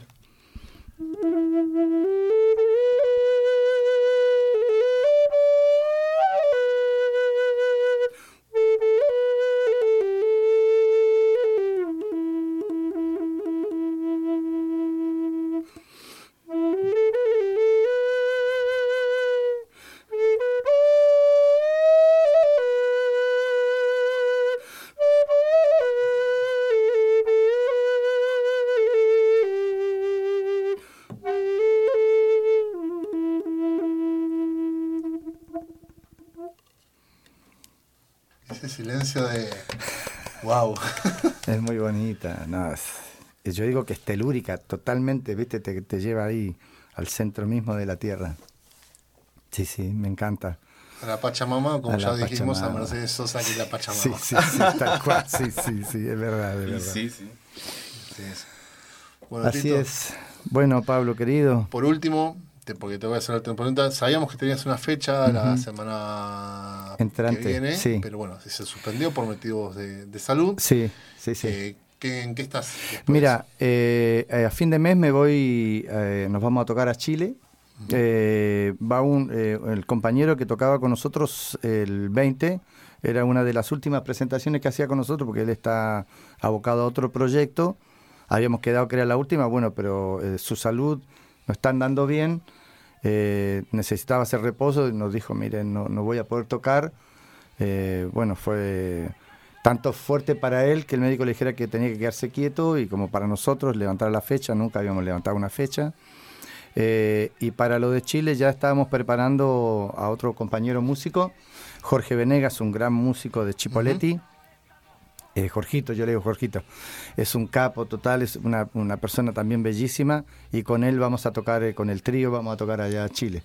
Así que bien, por eso, por un lado, después en junio viene eh, el Festival de Música Andina que también se hace en Zapala, así que bueno, Que estamos el ahí. año pasado eh, estuvo con la presencia de Micaela Chauque. Micaela Chau, que, que ahí la estuvimos acompañando a la Tremenda Mica. artista. Sí, sí, Tremenda sí, sí, sí, divina total, aparte es una amorosísima persona, eh, laburante, viste, va para adelante. El otro día estuve hablando por teléfono con ella y yo creo que si va todo bien, puede que esté en el festival de Yo me vuelta. acuerdo, te fui a ver ahí en el, en el anfiteatro de la Casa de las Leyes, de Sí. pronto estoy viéndote y de pronto veo... La tenía de tenía espectadora yo, la. Mica. Sos vos, le dijiste. ¿Qué onda? No, yo me llevo ese tipo de público. claro. Mis seguidores, viste, no tienen límite. Se vino de Jujuy a verme la Mica. No, divina total, Micaela. Así que bueno, va- algo igual vamos a hacer este más adelante. Dijimos que vamos a preparar algo entre ella y nosotros. ¿Viste? Bien. Sí. Bien, Tito, te digo vos a esto ahora, se lo digo Mauricio también. eh, todos los artistas, toda la gente que pasa acá, que en este programa tienen las puertas abiertas, abiertas siempre. Pueden venir, incluso si no es que para charlas, pueden venir a presenciar, pueden venir a participar del programa. La idea es que, se, que sea un espacio abierto así, bien comunitario. Bien. Eh, porque esto se trata también de compartir música o Sí. compartir la palabra eh, y el encuentro por lo menos más fraternal que, que es necesario, ¿no? Bueno, yo, yo tomo eso último, eh, la fraternidad ante todo, y creo que eso hace que el programa eh, sea tenga esta característica que uno se puede encontrar. Vos fíjate, yo, yo te sigo por Facebook prácticamente. No, yo también. ¿viste? Entonces está bueno que en estos lugares nos encontremos, ¿viste? Sí, que claro. cada tanto te ves y, y está bueno, porque aparte Mauricio con Iván hacen un laburo alucinante, son capos totales. Sí, los dos, los están juntos en estos ciclos de conciertos que mencionamos y también Claro. tienen una editorial que vamos a abordar más adelante. Muy bien, no, no, por eso te digo, entonces me Así encanta encontrarme con gente que admiro, que son trabajadores y que, bueno, siempre van para adelante. Y bueno, y vos, Pablo, hace rato nos conocemos, Mm. sos un tipo de también de nuestro espacio que tiene que ver con, con estar involucrado en el mundo de, de- de las expresiones y me encantó estar acá en este programa. Así que Gracias. muchísimas gracias. Y te cuento una que no sé si lo viste en mi publicación, porque nos conocimos con Tito en espacios también de militancia, como no podía ser de otra manera. Eh, él estuvo en lo que fue el Consejo para el Desarrollo de las Artes y la Interculturalidad, espacio que tiene injerencia municipal, que esperemos que en algún momento regrese, Ojalá. porque lo tienen que hacer. Eh, que se habló mucho del tema del anfiteatro, le- Tito estaba en un momento como representante de las sociedades vecinales, Sí, sí, sí. ese momento, y bueno, finalmente se dio cumplimiento total a la ordenanza 13033, que es la de el col- la colocación del cartel delito de la memoria ahí en el anfiteatro. Vi la foto. Y bueno, tal vez me estoy adelantando, lo he escuchado muchas veces, así que hasta que no lo vea, se va a hacer en varias etapas todo el resto de las cosas que tienen que hacer, desde la caja de luz, la refacción Vamos. y los baños. Bien, Entre vamos. otras Muy cosas. bien, muy bien. Bárbaro. Es un espacio merecidísimo, ¿no? Totalmente. Es una manera de reconocer la historia de la ciudad también, Sí, porque, pero tal cual. es un centro. Pero aparte vos fíjate, si vamos a hacer un, con esto cierro, Sí, sí, sí. eh, que, que en distintos lugares de- de- del mundo hay baños públicos, ¿viste? Acá en Neu- vos fíjate que en Neuquén, en el centro, Es cierto. no hay baños Sí, públicos. la es cuestión de los baños se escapa al anfi, es una cuestión de, por, por eso, centro. por eso te digo, ¿viste? Sí. Es decir, si alguien necesita, tiene que ir a una confitería, Exactamente. ¿viste? Eso, bueno, por eso digo que cumple ese espacio, es público y tiene que cumplir un montón de funciones como tiene que ver con la memoria, porque eso era importante, porque pasaba, tenía que ver con el tren, que fue lo que le dio que llegara la gente a este lugar. ¿no? Me parece fantástico, sí, vi la foto tuya ahí el otro día, ahí al lado. La memoria presente. al lado del Manolito. Para mí es un momento. sí, contento. sí, sí. Pero bueno. Bueno, muchas queridos. gracias, Tito. Para que vamos a sacar una foto. Vamos a sacar una Ah. foto los tres juntos. Esto vamos a hacer producción en vivo. Vamos a hacer una selfie. La vas a sacar vos, Tito, porque. Bien, porque ¿querés el agua acá si querés con esta? Dale, y pasámela. Listo, yo- sí, yo me te la paso, pasas inmediatamente. sí, sí. Esto es producción en vivo. Claro. Eh, la televisión ha visto co- cosas peores, así que no se quejen por esto. así que. Ver, para que voy a poner acá. eh, Sí, está ahí, Está, eh, está. Vení. yo- mira, voy a Este, hacer- para no, que voy a hacer la así. silla, está todo bien. Eh, Sí, ahí está. para que sepa la gente que acá uno puede ponerle, por ejemplo, al celular, le vamos a poner tres segundos. Entonces vamos a tratar Tenemos tiempo de acomodarnos. Tenemos tiempo, ¿viste? Ahí va, mira. Igual siempre hay uno que se acomoda en el último milisegundo. ¿eh?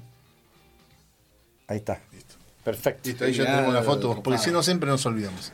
No, genial, ¿eh? Me encanta. Bueno, Tito, Hermanos. fraterno. Gracias. Vaya a buscar a. querido, bueno. Me encantó verte, A che. sus razones Igual- de vivir la vida. Escuchar Sí, también un sí, poquito. sí, sí.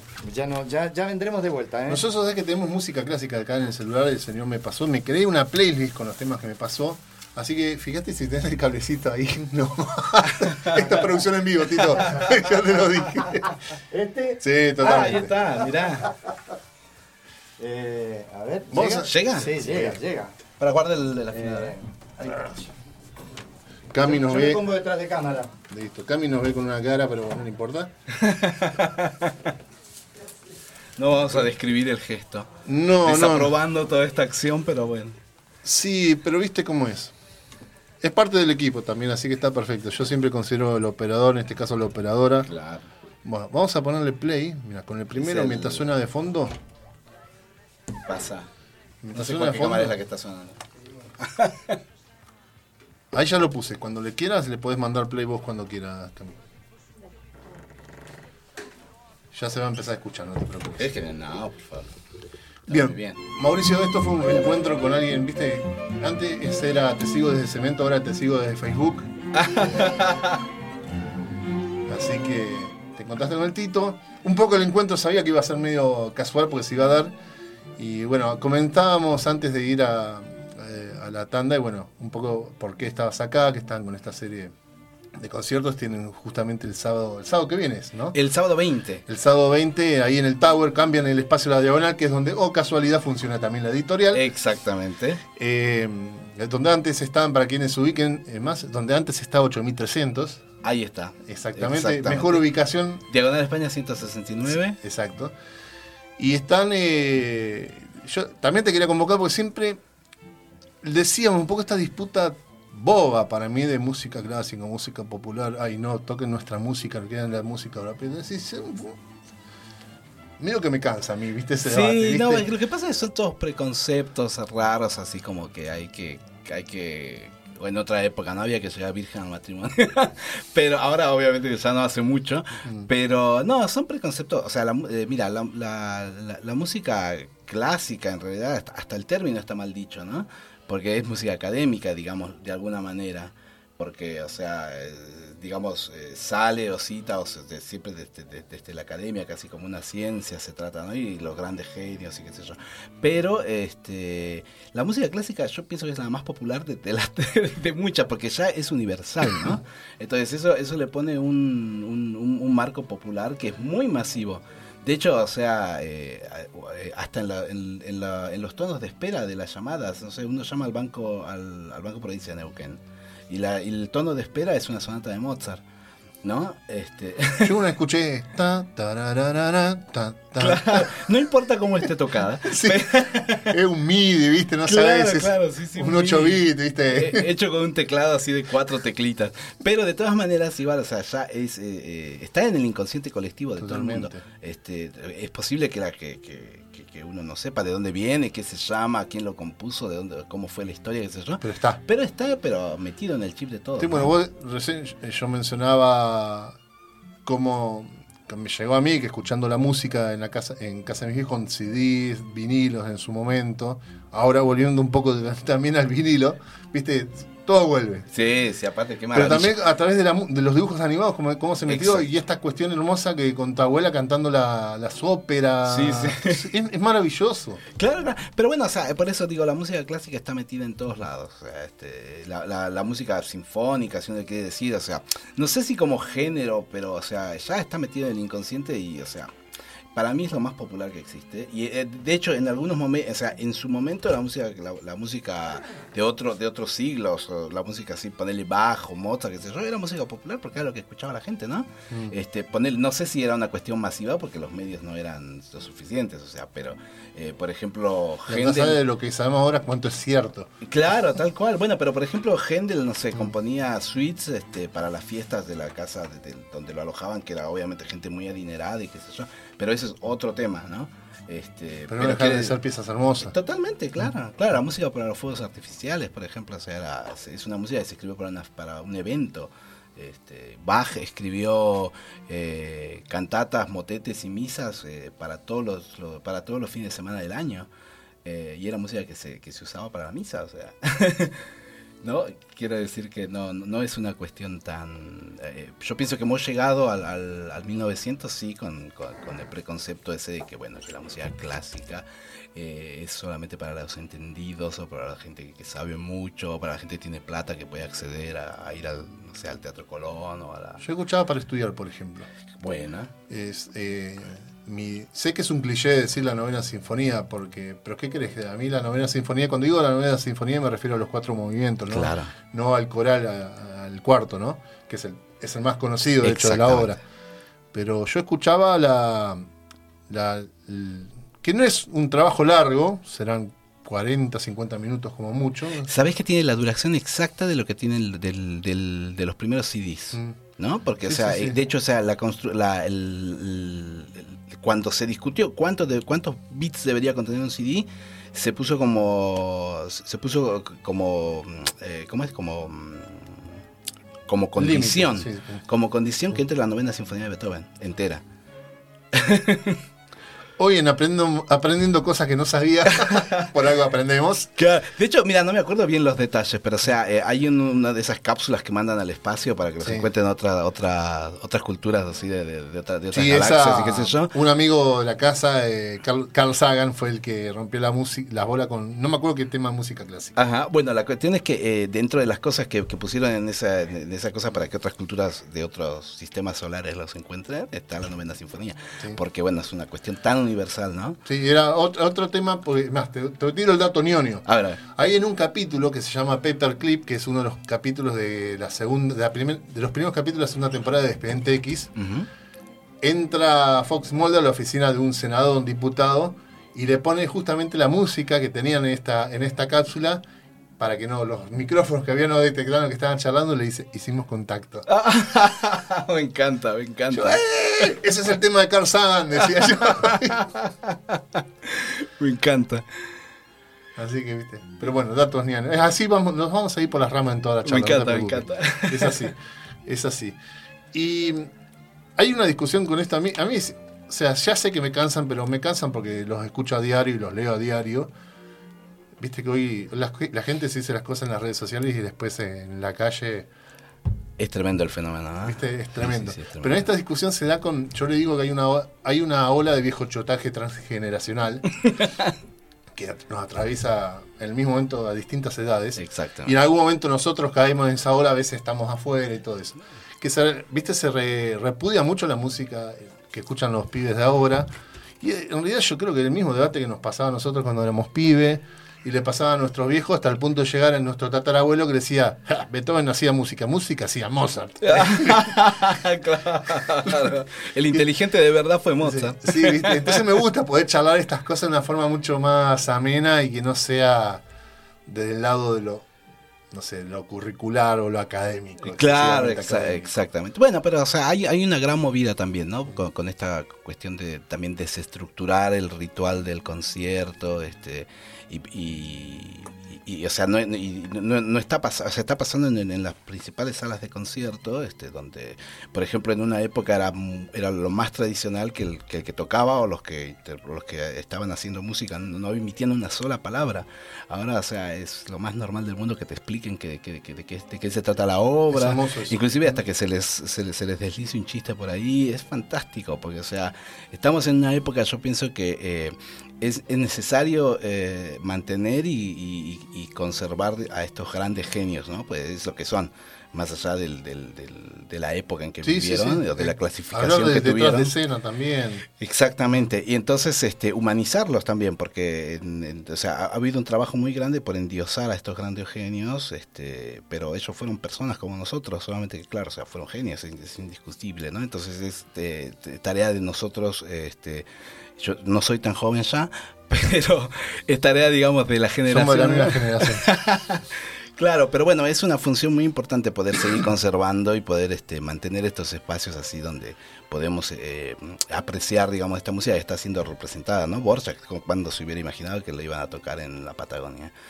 Eh, ahí está la universidad, la universalidad justamente. ¿no? Acá estás interpretando vos, ¿no? Justamente. Este es un audio de un ensayo que hoy a la mañana me dijiste mandame un audio, no sé qué, yo te iba a mandar links de YouTube, pero después dije, no, pues salió muy lindo el último ensayo que hicimos nosotros. eh, yo te- Estamos, es en exclusiva en Chivos Expiatorio el Ex- último ensayo de eh, Mauricio. Garrocha. Exactamente, es el, el- el, digamos, el pre-general antes de nuestro concierto el miércoles 17. Nosotros tenemos, eh, yo tengo un cuarteto de música, de un cuarteto de cuerdas eh, en Cipoletti que eh, depende de la municipalidad de Cipoletti, cosa que también es una cosa extrañísima porque generalmente los grupos de música de cámara profesionales que son bancados por alguna institución o es una alguna universidad o este gestionan, gestionan digamos su, su, su- ingreso monetario este de manera particular con Claro. algún productor o algo así, ¿no? Nosotros acá en la zona tenemos la suerte de tener un, un- un cuarteto que es municipal, que es una rareza absoluta. Este, y, y bueno, y en la Patagonia ahora actualmente somos el único cuarteto profesional funcionando y desde el 2020 ya este va a ser nuestro cuarto año que venimos haciendo un ciclo de conciertos en el complejo cultural que es muy lindo y bueno, hemos, hemos compartido con, con músicos increíbles y hemos hecho repertorio también que inclusive en la zona no, nu- nunca, nunca se había hecho. ¿Cómo cuáles? O sea, vamos eh, educando al soberano. No, mira, por ejemplo, el año pasado tocamos eh, el- un quinteto de Schubert, que es una locura, dura como 60 minutos, una, una hora casi. Este, que es un cuarteto de, de cuerdas sum- con un chelo, sumándose un chelo más. Y ese cuarteto, por ejemplo, eh, ese quinteto, mejor dicho, no se toca generalmente porque es una obra muy, muy difícil y muy larga y muy difícil de sostener, sobre todo. Pues, o sea, pues, es, muy virtuosa, pero es muy difícil de sostener energéticamente porque hay que estar una hora tocando y son cinco personitas, ¿viste? Y es música muy, muy grande. Entonces eh, invitamos el año pasado a un chelista que es el guía de la Orquesta Filarmónica de Buenos Aires, este que se llama Benjamín Baez, eh, un chelista así súper virtuoso. ¿Qué sería el guía? Eh, apro- Aprovechemos y ha- hablemos de los términos, siempre tiramos los términos, ¿viste? Y decimos. Exacto, exacto, exacto. Yo me olvido porque pienso que todo el mundo está. ¿Cómo es? Este, que, todo, que todo el mundo está Nos metido pasa, en todo son- el tema. Sí, son los gajes del oficio de cada uno. Tal cual, tal cual. Bueno, la cuestión es así. En una orquesta, eh, que es donde generalmente trabajamos los músicos que hacemos, que estudiamos instrumentos sinfónicos, eh, tienen varias familias de instrumentos. Entonces, eh, digamos, se dividen en tres grupos grandes, que es la percusión, los metales y las Claro. cuerdas. Este, y los grupos más, más, el grupo más masivo son las cuerdas porque es donde, donde hay mucha más gente, ¿no? Generalmente lo- los percusionistas es un grupo de entre 5 y 10 personas, depende cuántos sets de percusión tenga. Y los vientos, por instrumento, suelen tener este, tres o como mucho, si la orquesta es muy grande, cuatro personas. Este, de esas cuatro personas hay un jefe de fila que se le llama, que es el guía, y luego tiene un suplente, y, los otros, y, y las otras personas tienen como una especie de fila. Pero por ejemplo, eso en la cuerda se, se traslada a que hay violi- violines, unos, uno violines uno, violines dos, violas, chelos y contrabajos. Claro. Pero, por ejemplo, en una orquesta muy grande, este, eh, primeros violines hay 20. Entonces, para organizar toda esa fila, generalmente hay una persona que es el principal de la, de la fila, que se le dice guía, porque es el que toma las decisiones que hay que tomar para que todo se haga unificado. Este, y después hay un asistente de, de guía. Estoy pensando en todo esto que me decís vos en función a la obra que tocaron Schubert. Es como. Claro, bueno, todo eso, digamos, reducido A a la música de cámara es... Claro, lo que estamos hablando ahora, lo que te estoy explicando, es eh, la, el- digamos, la organización de una orquesta Sí, sinfónica. la ¿no? formación tradicional. Por Y una orquesta ¿no? sinfónica Sí, que sí, sí. tiene, que generalmente tiene entre 50, las orquestas chiquitas como la nuestra de Neuquén, somos 55, pero, eh, por ejemplo, la Filarmónica de Buenos Aires tiene 95. Y hay orquestas que tienen, no sé, la, la, Sinfónica Simón Bolívar de Venezuela, por ejemplo, que es una orquesta de la más grande de Latinoamérica, tiene 130 y pico eh, músicos ¿no? en escena. Es una bestialidad. Pues suena impresionantemente grande todo. bueno, la música de cámara es... eh, está hecha, digamos, está compuesta para, para, que, para que se toque en, en lugares que son más chicos, no en lugares sinfónicos, y por eso eh, hay muy pocos intérpretes. Y, la, y, digamos, lo que seduce a los músicos para poder hacer esta especialidad de la música de cámara es que cada uno toca una parte real y no comparte con nadie esa parte real. Entonces son cinco solistas o cuatro solistas que están haciendo música este, que está escrita especialmente para esa formación. Y no hay director, por ejemplo. Eso es una manera, eso a mí es la, parte que más me gusta, porque claro, hay una eh, manera muy democrática de poder tomar todas las decisiones musicales que hay que, que hay que tomar al momento de interpretar una de estas obras, ¿no? Mm, Dijiste una cosa del director y a veces eh, los que no, no, no entendemos o no estamos porque no somos músicos ni nada.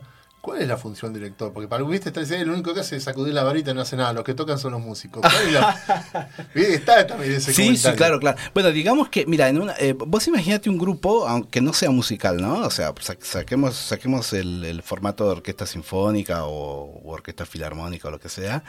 Eh, organizar a toda esa gente es muy difícil. Siempre tiene que haber una, una, una línea, ¿no? Para, para poder seguir. Porque, claro, acá son ochenta y pico de opiniones que, que al momento de, de- de- de- estudiar o de tomar una decisión este, se tardaría muchísimo, es una locura. Pero allí va a venir la figura del director. Entonces, la or- una, una orquesta sinfónica es un instrumento, como si fuera un piano, y el director sería el pianista. Entonces, cada, cada familia de instrumentos o cada fila es un dedo del pianista.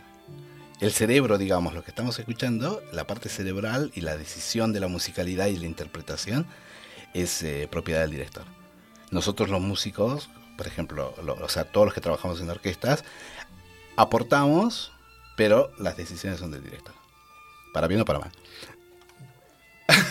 Puede fallar, dijo Tuzán. No, porque genera- a veces pasa mucho que por ahí uno tiene un concepto de una obra y el director tiene un concepto exactamente contrario. Pero justamente la, la- la- el hecho de pertenecer a una orquesta y de ser parte de ese gran instrumento hace que uno tiene que dejar absolutamente todos su- su- sus conceptos y, su- y la, y la manera de que uno concibe la, la obra, porque el que está interpretando es el director, ¿no? Sí, es, eh, al margen de esto de sé que hay directores, se nota que es un trabajo colectivo también. Entonces, cualquier Exacto. parte que falle va en desmedro de todo. O sea, yo, yo me quiero imaginar, por ejemplo, hablábamos de la novena sinfonía, en un momento las trompetas te clava así, te, te arruina lo que estás generando. Exactamente, y hay una responsabilidad muy grande también de parte del director, que es el que, el que, el que nos suena ¿no? dentro de todo este, este cuerpo, porque los directores preparan a los instrumentistas para tocar. Entonces, por ejemplo, si se trata de un instrumento de viento, tienen que respirar con, los, con el viento que va a entrar. Y lo tienen que hacer parte de eso para que no le agarre por sorpresa y no ocurra un accidente como el que está diciendo. Puede pasar, obviamente, ¿no? Pero Sí, por, sí, por sí. muchas razones, pero digamos, la responsabilidad del director es justamente poder preparar a cada, a cada fila o a cada solista, si es que hay algún solo, este, para que pueda hacerlo de manera correcta y como él quiere.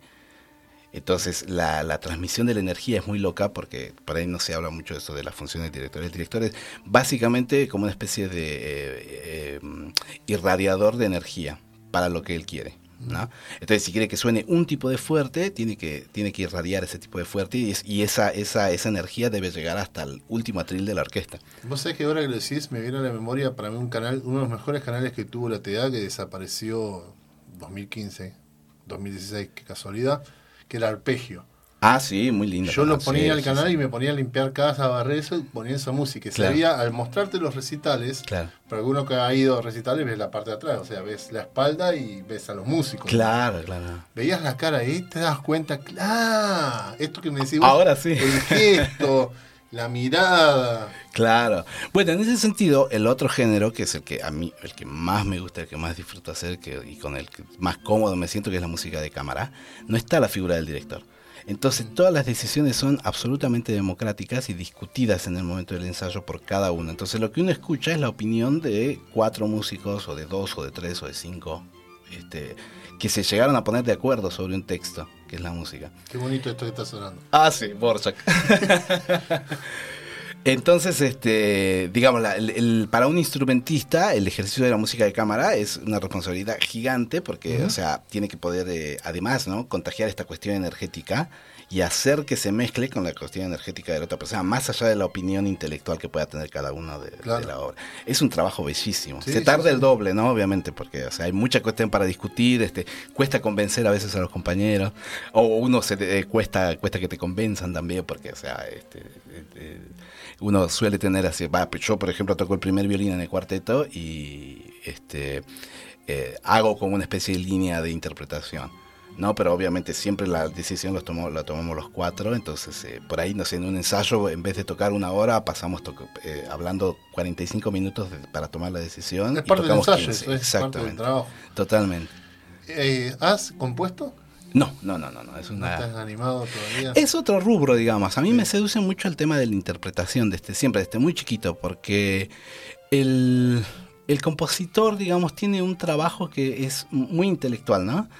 Entonces, eh, la misión, digamos, de poder transformar un pensamiento, una sensación o una emoción en música es, es, es otro tipo de responsabilidad.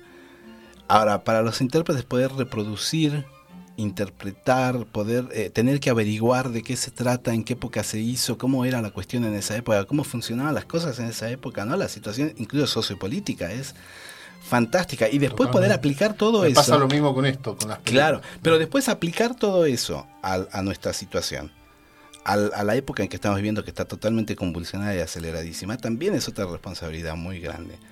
Este, y, y- y yo pienso que interpretar a estos grandes genios, interpretar, bueno, cualquier, cualquier, a cualquier compositor, ¿no? Este, inclusive los, los que están vivos, que, que que también componen. Por ejemplo, ahora el, el miércoles vamos a estrenar una obra de una compositora que es de Misiones, vive en Buenos Aires, este, que hizo un quinteto para arpa y cuarteto. Es buenísimo porque está también este preconcepto que música clásica se dejó de componer al inicio del siglo XX. Chau, no hay música clásica. Claro, claro, claro, claro. Con esto decías vos, mal llamada música clásica. Exactamente, claro, claro, claro. Bueno, y, y- y, por ejemplo, poder interpretar esa música, es, es una obra bellísima, se llama Ellas las voces de todas. Eh, la compositora evidentemente es eh, tiene un perfil muy feminista, cosa que nosotros, que, que cuando, cuando ya nos mostró la, la- la partitura y vimos el, el título, dijimos, bueno, lo queremos hacer. Cada movimiento está dedicado a una mujer destacada de la historia de Latinoamérica. Exactamente. Y este y, y bueno, y con, con una impronta muy argentina también, cosa que es fantástica. Y otra cosa que, bueno, para un cuarteto tocar con una arpa también es un lujo, porque no hay no muchos compositores hicieron música para cuarteto y arpa. Te- siguiendo en esto de Educando al Soberano La nueva sección. y teniendo en cuenta que sos violinista, ¿qué diferencia hay en cuanto a sonido o aparato entre un violín, una viola y un violonchelo? No te digo con trabajo porque es una más que obvia, porque, Claro, el por tamaño- una cuestión de tamaño, bueno, con el violonchelo pasa lo mismo, pero Claro. ¿qué diferencia hay? No, mira, básicamente al ser instrumentos del- de la misma familia, inclusive, incluyendo el contrabajo, pobrecito. Es el. Nadie habla de Bruno de, de los instrumentos de cuerda. ¿viste? Claro, claro, claro. Que además los contrabajistas tienen, eh, se sienten súper poderosos porque activan una cuerda y tiembla el piso de donde están. Entonces es un instrumento que, ah, eh, que por ahí no se lo escucha tan claramente como un violín porque, porque es un instrumento muy grave, muy bajo, pero se lo siente. Y si no está, se siente como que no hay piso directamente. Lo mismo pasa con un violonchelo, que también es- tiene un registro muy bajo. Pero este, el funcionamiento, digamos, y la construcción de todos los instrumentos estos, de los, cin- de los cuatro, es el mismo. Lo que varía es la, el timbre. Hay eh, para poder, digamos, completar toda la tesitura que se necesita para, para hacer algo muy, muy rico musicalmente, este, se crearon, digamos, est- este- estos instrumentos que son agudos, los violines, las violas tienen un término medio, los chelos son bajos y los contrabajos mucho más bajos que el chelo, ¿no? Claro. Entonces, básicamente, o sea, el tamaño también tiene que ver con esto, porque para que suene más grave, la cuerda tiene que ser más grande. No, por ejemplo, un piano de cola, este, mientras más grande es, las, las, las bordonas y los bajos son mucho más rugosos y más poderosos. Entonces, por ejemplo, que un violín suene muy grave, debería, tiene que ser un violín tamaño de un, de un contrabajo y tener muchas cuerdas. La, estos instrumentos, todos los, cinco, los cuatro instrumentos que nombraste de la familia de las cuerdas, tiene cuatro cuerdas cada uno. Y se afinan todos en quintas. quintas quiere decir un intervalo. Sí, vos- vos que es una mandalo, diferencia mandalo. de- Bueno, ahora Yo no te me planteaba quiero poner también, va- técnico. vamos a hablar de docencia también porque hay que enseñar, esto es educando al soberano, así que No, no, bueno, la cuestión es que esta, esta familia, justamente, o sea, como se dice familia, ¿no? En, en todo el mejor sentido de la palabra, eh, comparten tanto que el sonido se fusiona y se, y, y se, mm, se, mezcla de una manera que uno no se da cuenta, ca- básicamente, es, este, qué instrumento puede, puede ser que está sonando, porque em, eh, la mezcla, digamos, es muy natural. Entonces el sonido se funde, este, digamos, el único, eh, la única obligación, digamos, para que el sonido se llegue a fundir y que suene todo como si fuera una sola cosa, es que esté afinado. Porque por otro lado, los instrumentos estos no tienen, no tienen trastes como en la guitarra, por ejemplo. Es solamente la cuerda al aire y una madera pelada, que es el diapasón, donde uno apoya los dedos y construye las notas.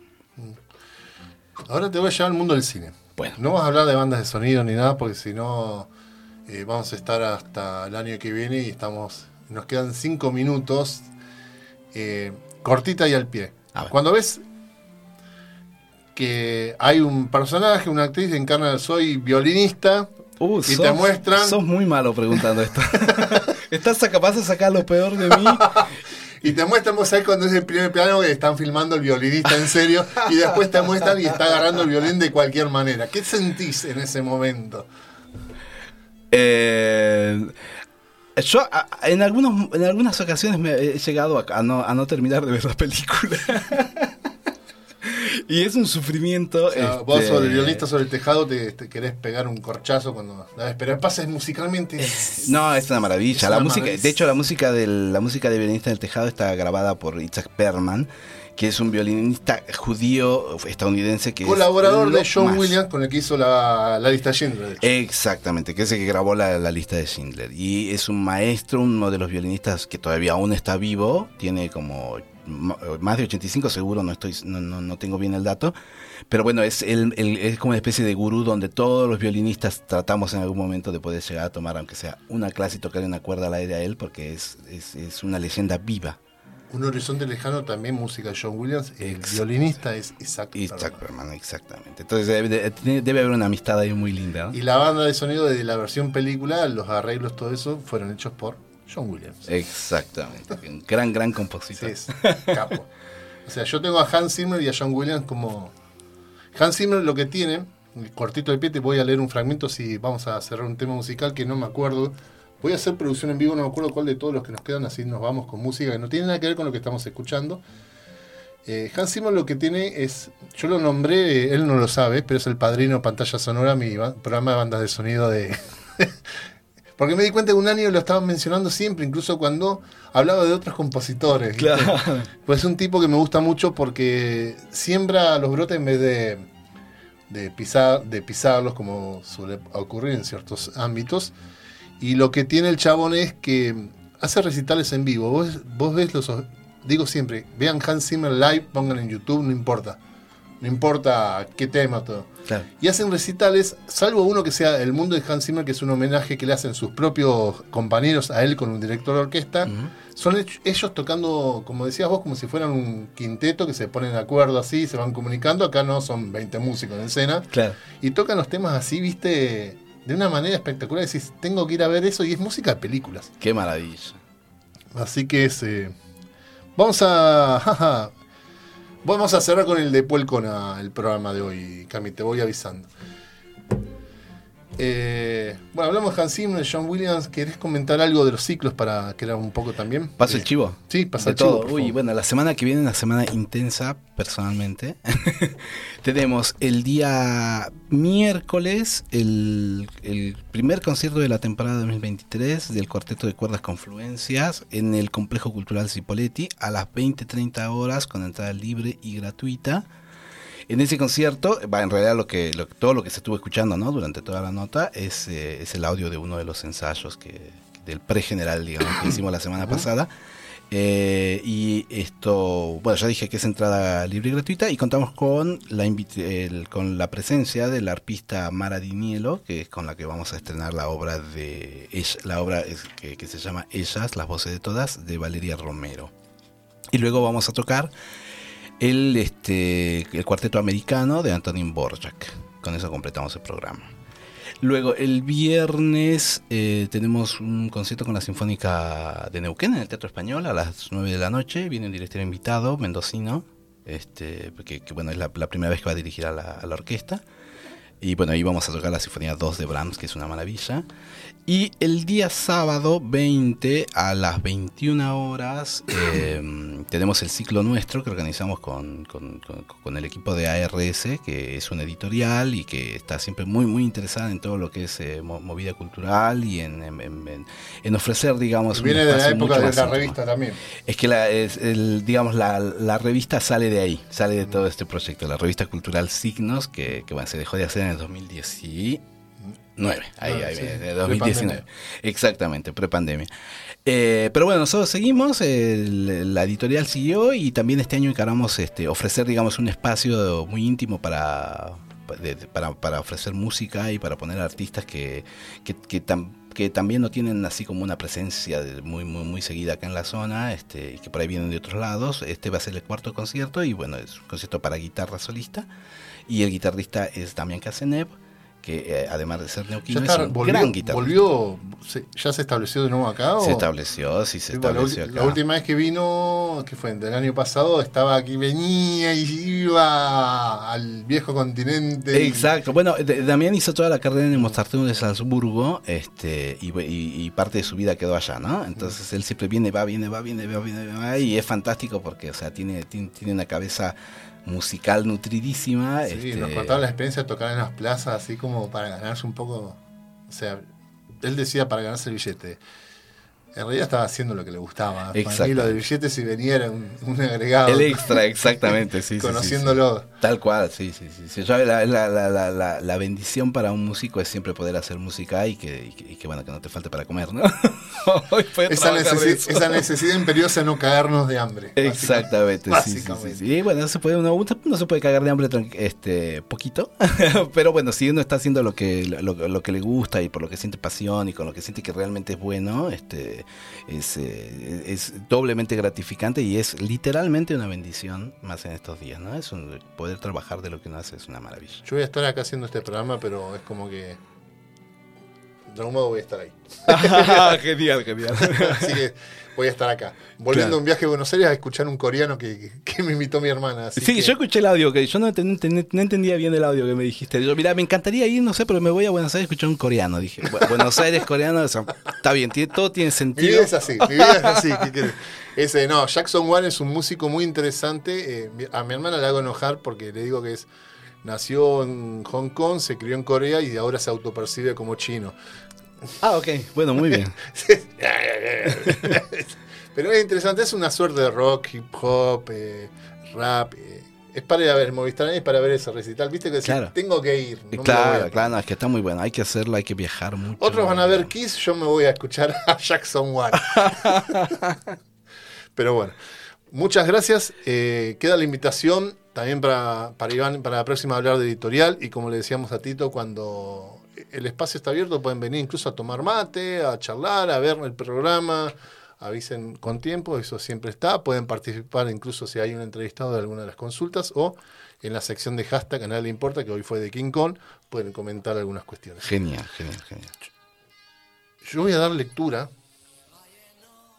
Voy a leer acá, parece que voy a leer a Solapa, pero en realidad porque está justo acá el fragmento y si me pongo a leer del libro original, eh, me voy a poner a leer todo completo y es larguito.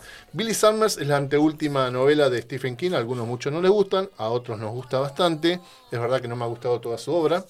Es un chabón que se tira un pedo y saca tres libros básicamente, entonces tiene una cuestión prolífica a la hora de escribir, está escribiendo con otra gente también libros en conjunto, con su hijo que tiene también un trabajo.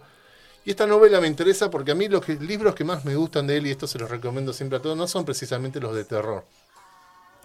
Son los más dramáticos. De hecho, vos lees las novelas, vos lees It, que son 900 páginas, Eso, sí. y te da más miedo la cuestión humana que el propio, Claro, el propio claro, payaso. claro. De hecho, en las películas en las que adaptó Andy Muschietti, argentino dicho sea de paso, eh, a mí me da más miedo la mierda que eran los seres humanos. Totalmente, sí, sí, sí. que el payaso. Es que generalmente coincide, ¿no? Cuando uno va al texto de ponerle una, de una producción así, primera película, Sí. estas que son masivas y que todo el mundo las va a ver al cine y que se hace co- 40 partes. Vos ves este, el texto, el texto original y claro, la cabeza va por 800 mil lugares y se puede analizar línea por línea. Sí. Entonces hay que tomarse el tiempo para poder este, Tal indagar cual, en eso, sí. tal cual. Y esta novela, Billy Summers, es la historia de un francotirador, que es un chabón que hace trabajos a, asesinatos en- eh, por encargo. Tiene su, su filosofía, los cuales acepta o no. Yo lo estaba leyendo cuando en la, en la librería, empecé a leer esto, y ya este párrafo, lo que vamos a leer a continuación, me dije, qué buena forma de presentar un personaje. Ajá. Porque no te lo describe físicamente ni nada, te lo dice cuál es su cabeza. En la novela acá es, le hacen un encargo, el medio que arregla- había algo que no termina de cerrar, y obviamente se termina complicando, pues como que tiene que estar un año para matar a un testigo, a alguien que va a dar en un juicio, que no voy a decir para que vayan a leer, Claro. y pasan cosas en el medio. Y cada un año, muchísimo tiempo. Claro. Y tiene que hacer una, de que es otra, toda una pantalla para ponerse una oficina frente al juzgado, como que tiene que construir todo eso, y pasan cosas. El tenor del libro se darán cuenta cómo es. Pero yo lo compré justamente, si bien que quería leer algo de Stephen King, que hace rato no lo leía, por esto. Y quiero leer justamente por esta misma solapa la descripción del personaje y después presento el tema y nos... que no tiene nada que ver con esto. Presento el tema y nos vamos. Escucha. Eh, está en la reunión, ya lo convoca en un, un conocido de él, porque él es veterano de guerra. Le tiran el precio de cuánto va a ser este trabajo que le encargan de matar. Le dicen 2 millones, 500 mil por adelantado, el resto después. El silbido de Billy no forma parte de la pantomima, que él no considera una pantomima, sino su lado tonto, el que le muestra a los tipos como Nick, Frank y Polly. Viene a ser como un cinturón de seguridad. No te los pones porque prevías que vas a tener un accidente, pero nunca se sabe quién puede aparecer en sentido contrario por tu carril en un cambio de rasante. De rasante. Esto sería, viste, es, la traducción sería, bueno, eh, la, la calle, o sea, me voy de este lado, de este lado, se diría, ¿no? Esto también se aplica a la carretera de la vida, donde la gente vira en cualquier sitio y conduce por donde no debe en la autopista. ¿Por qué tanto? Lo máximo que le, ha pagado por un- que le han pagado por un encargo es 70 es 70 mil. No será un político, ¿verdad? Porque a eso no me dedico. Nada más lejos. Es una mala persona. Nick se ríe, menea la cabeza y mira a Billy con genuino afecto.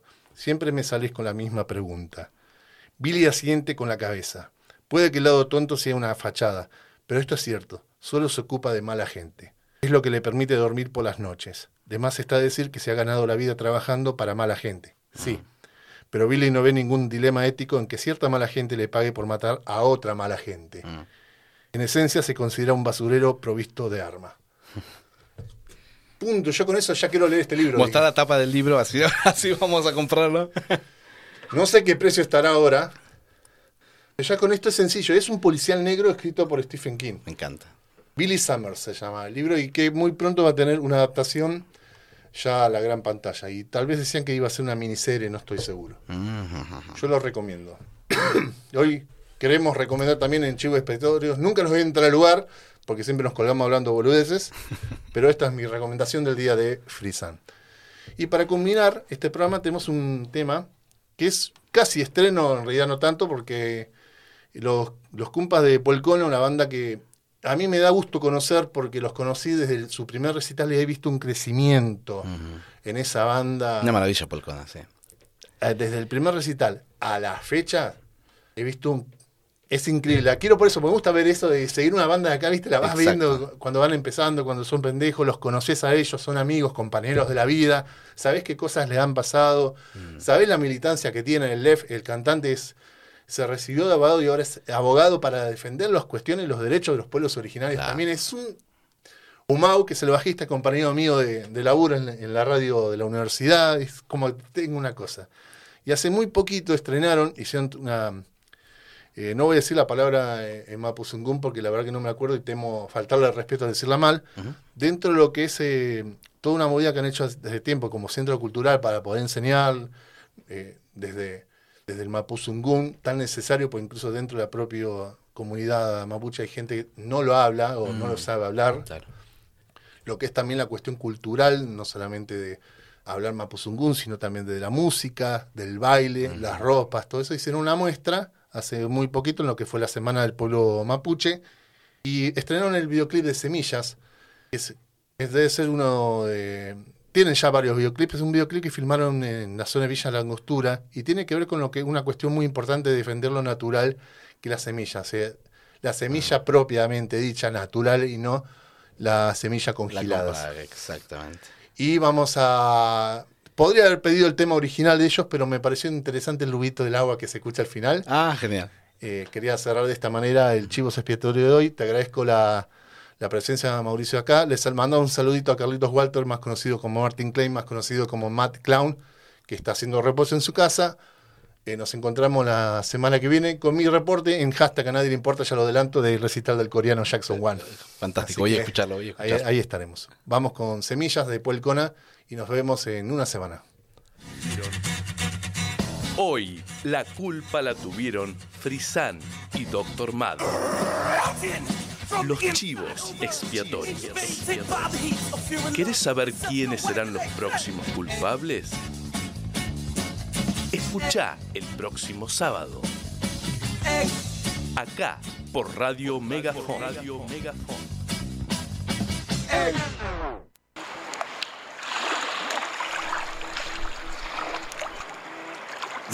semilla libre, sin pesticidas.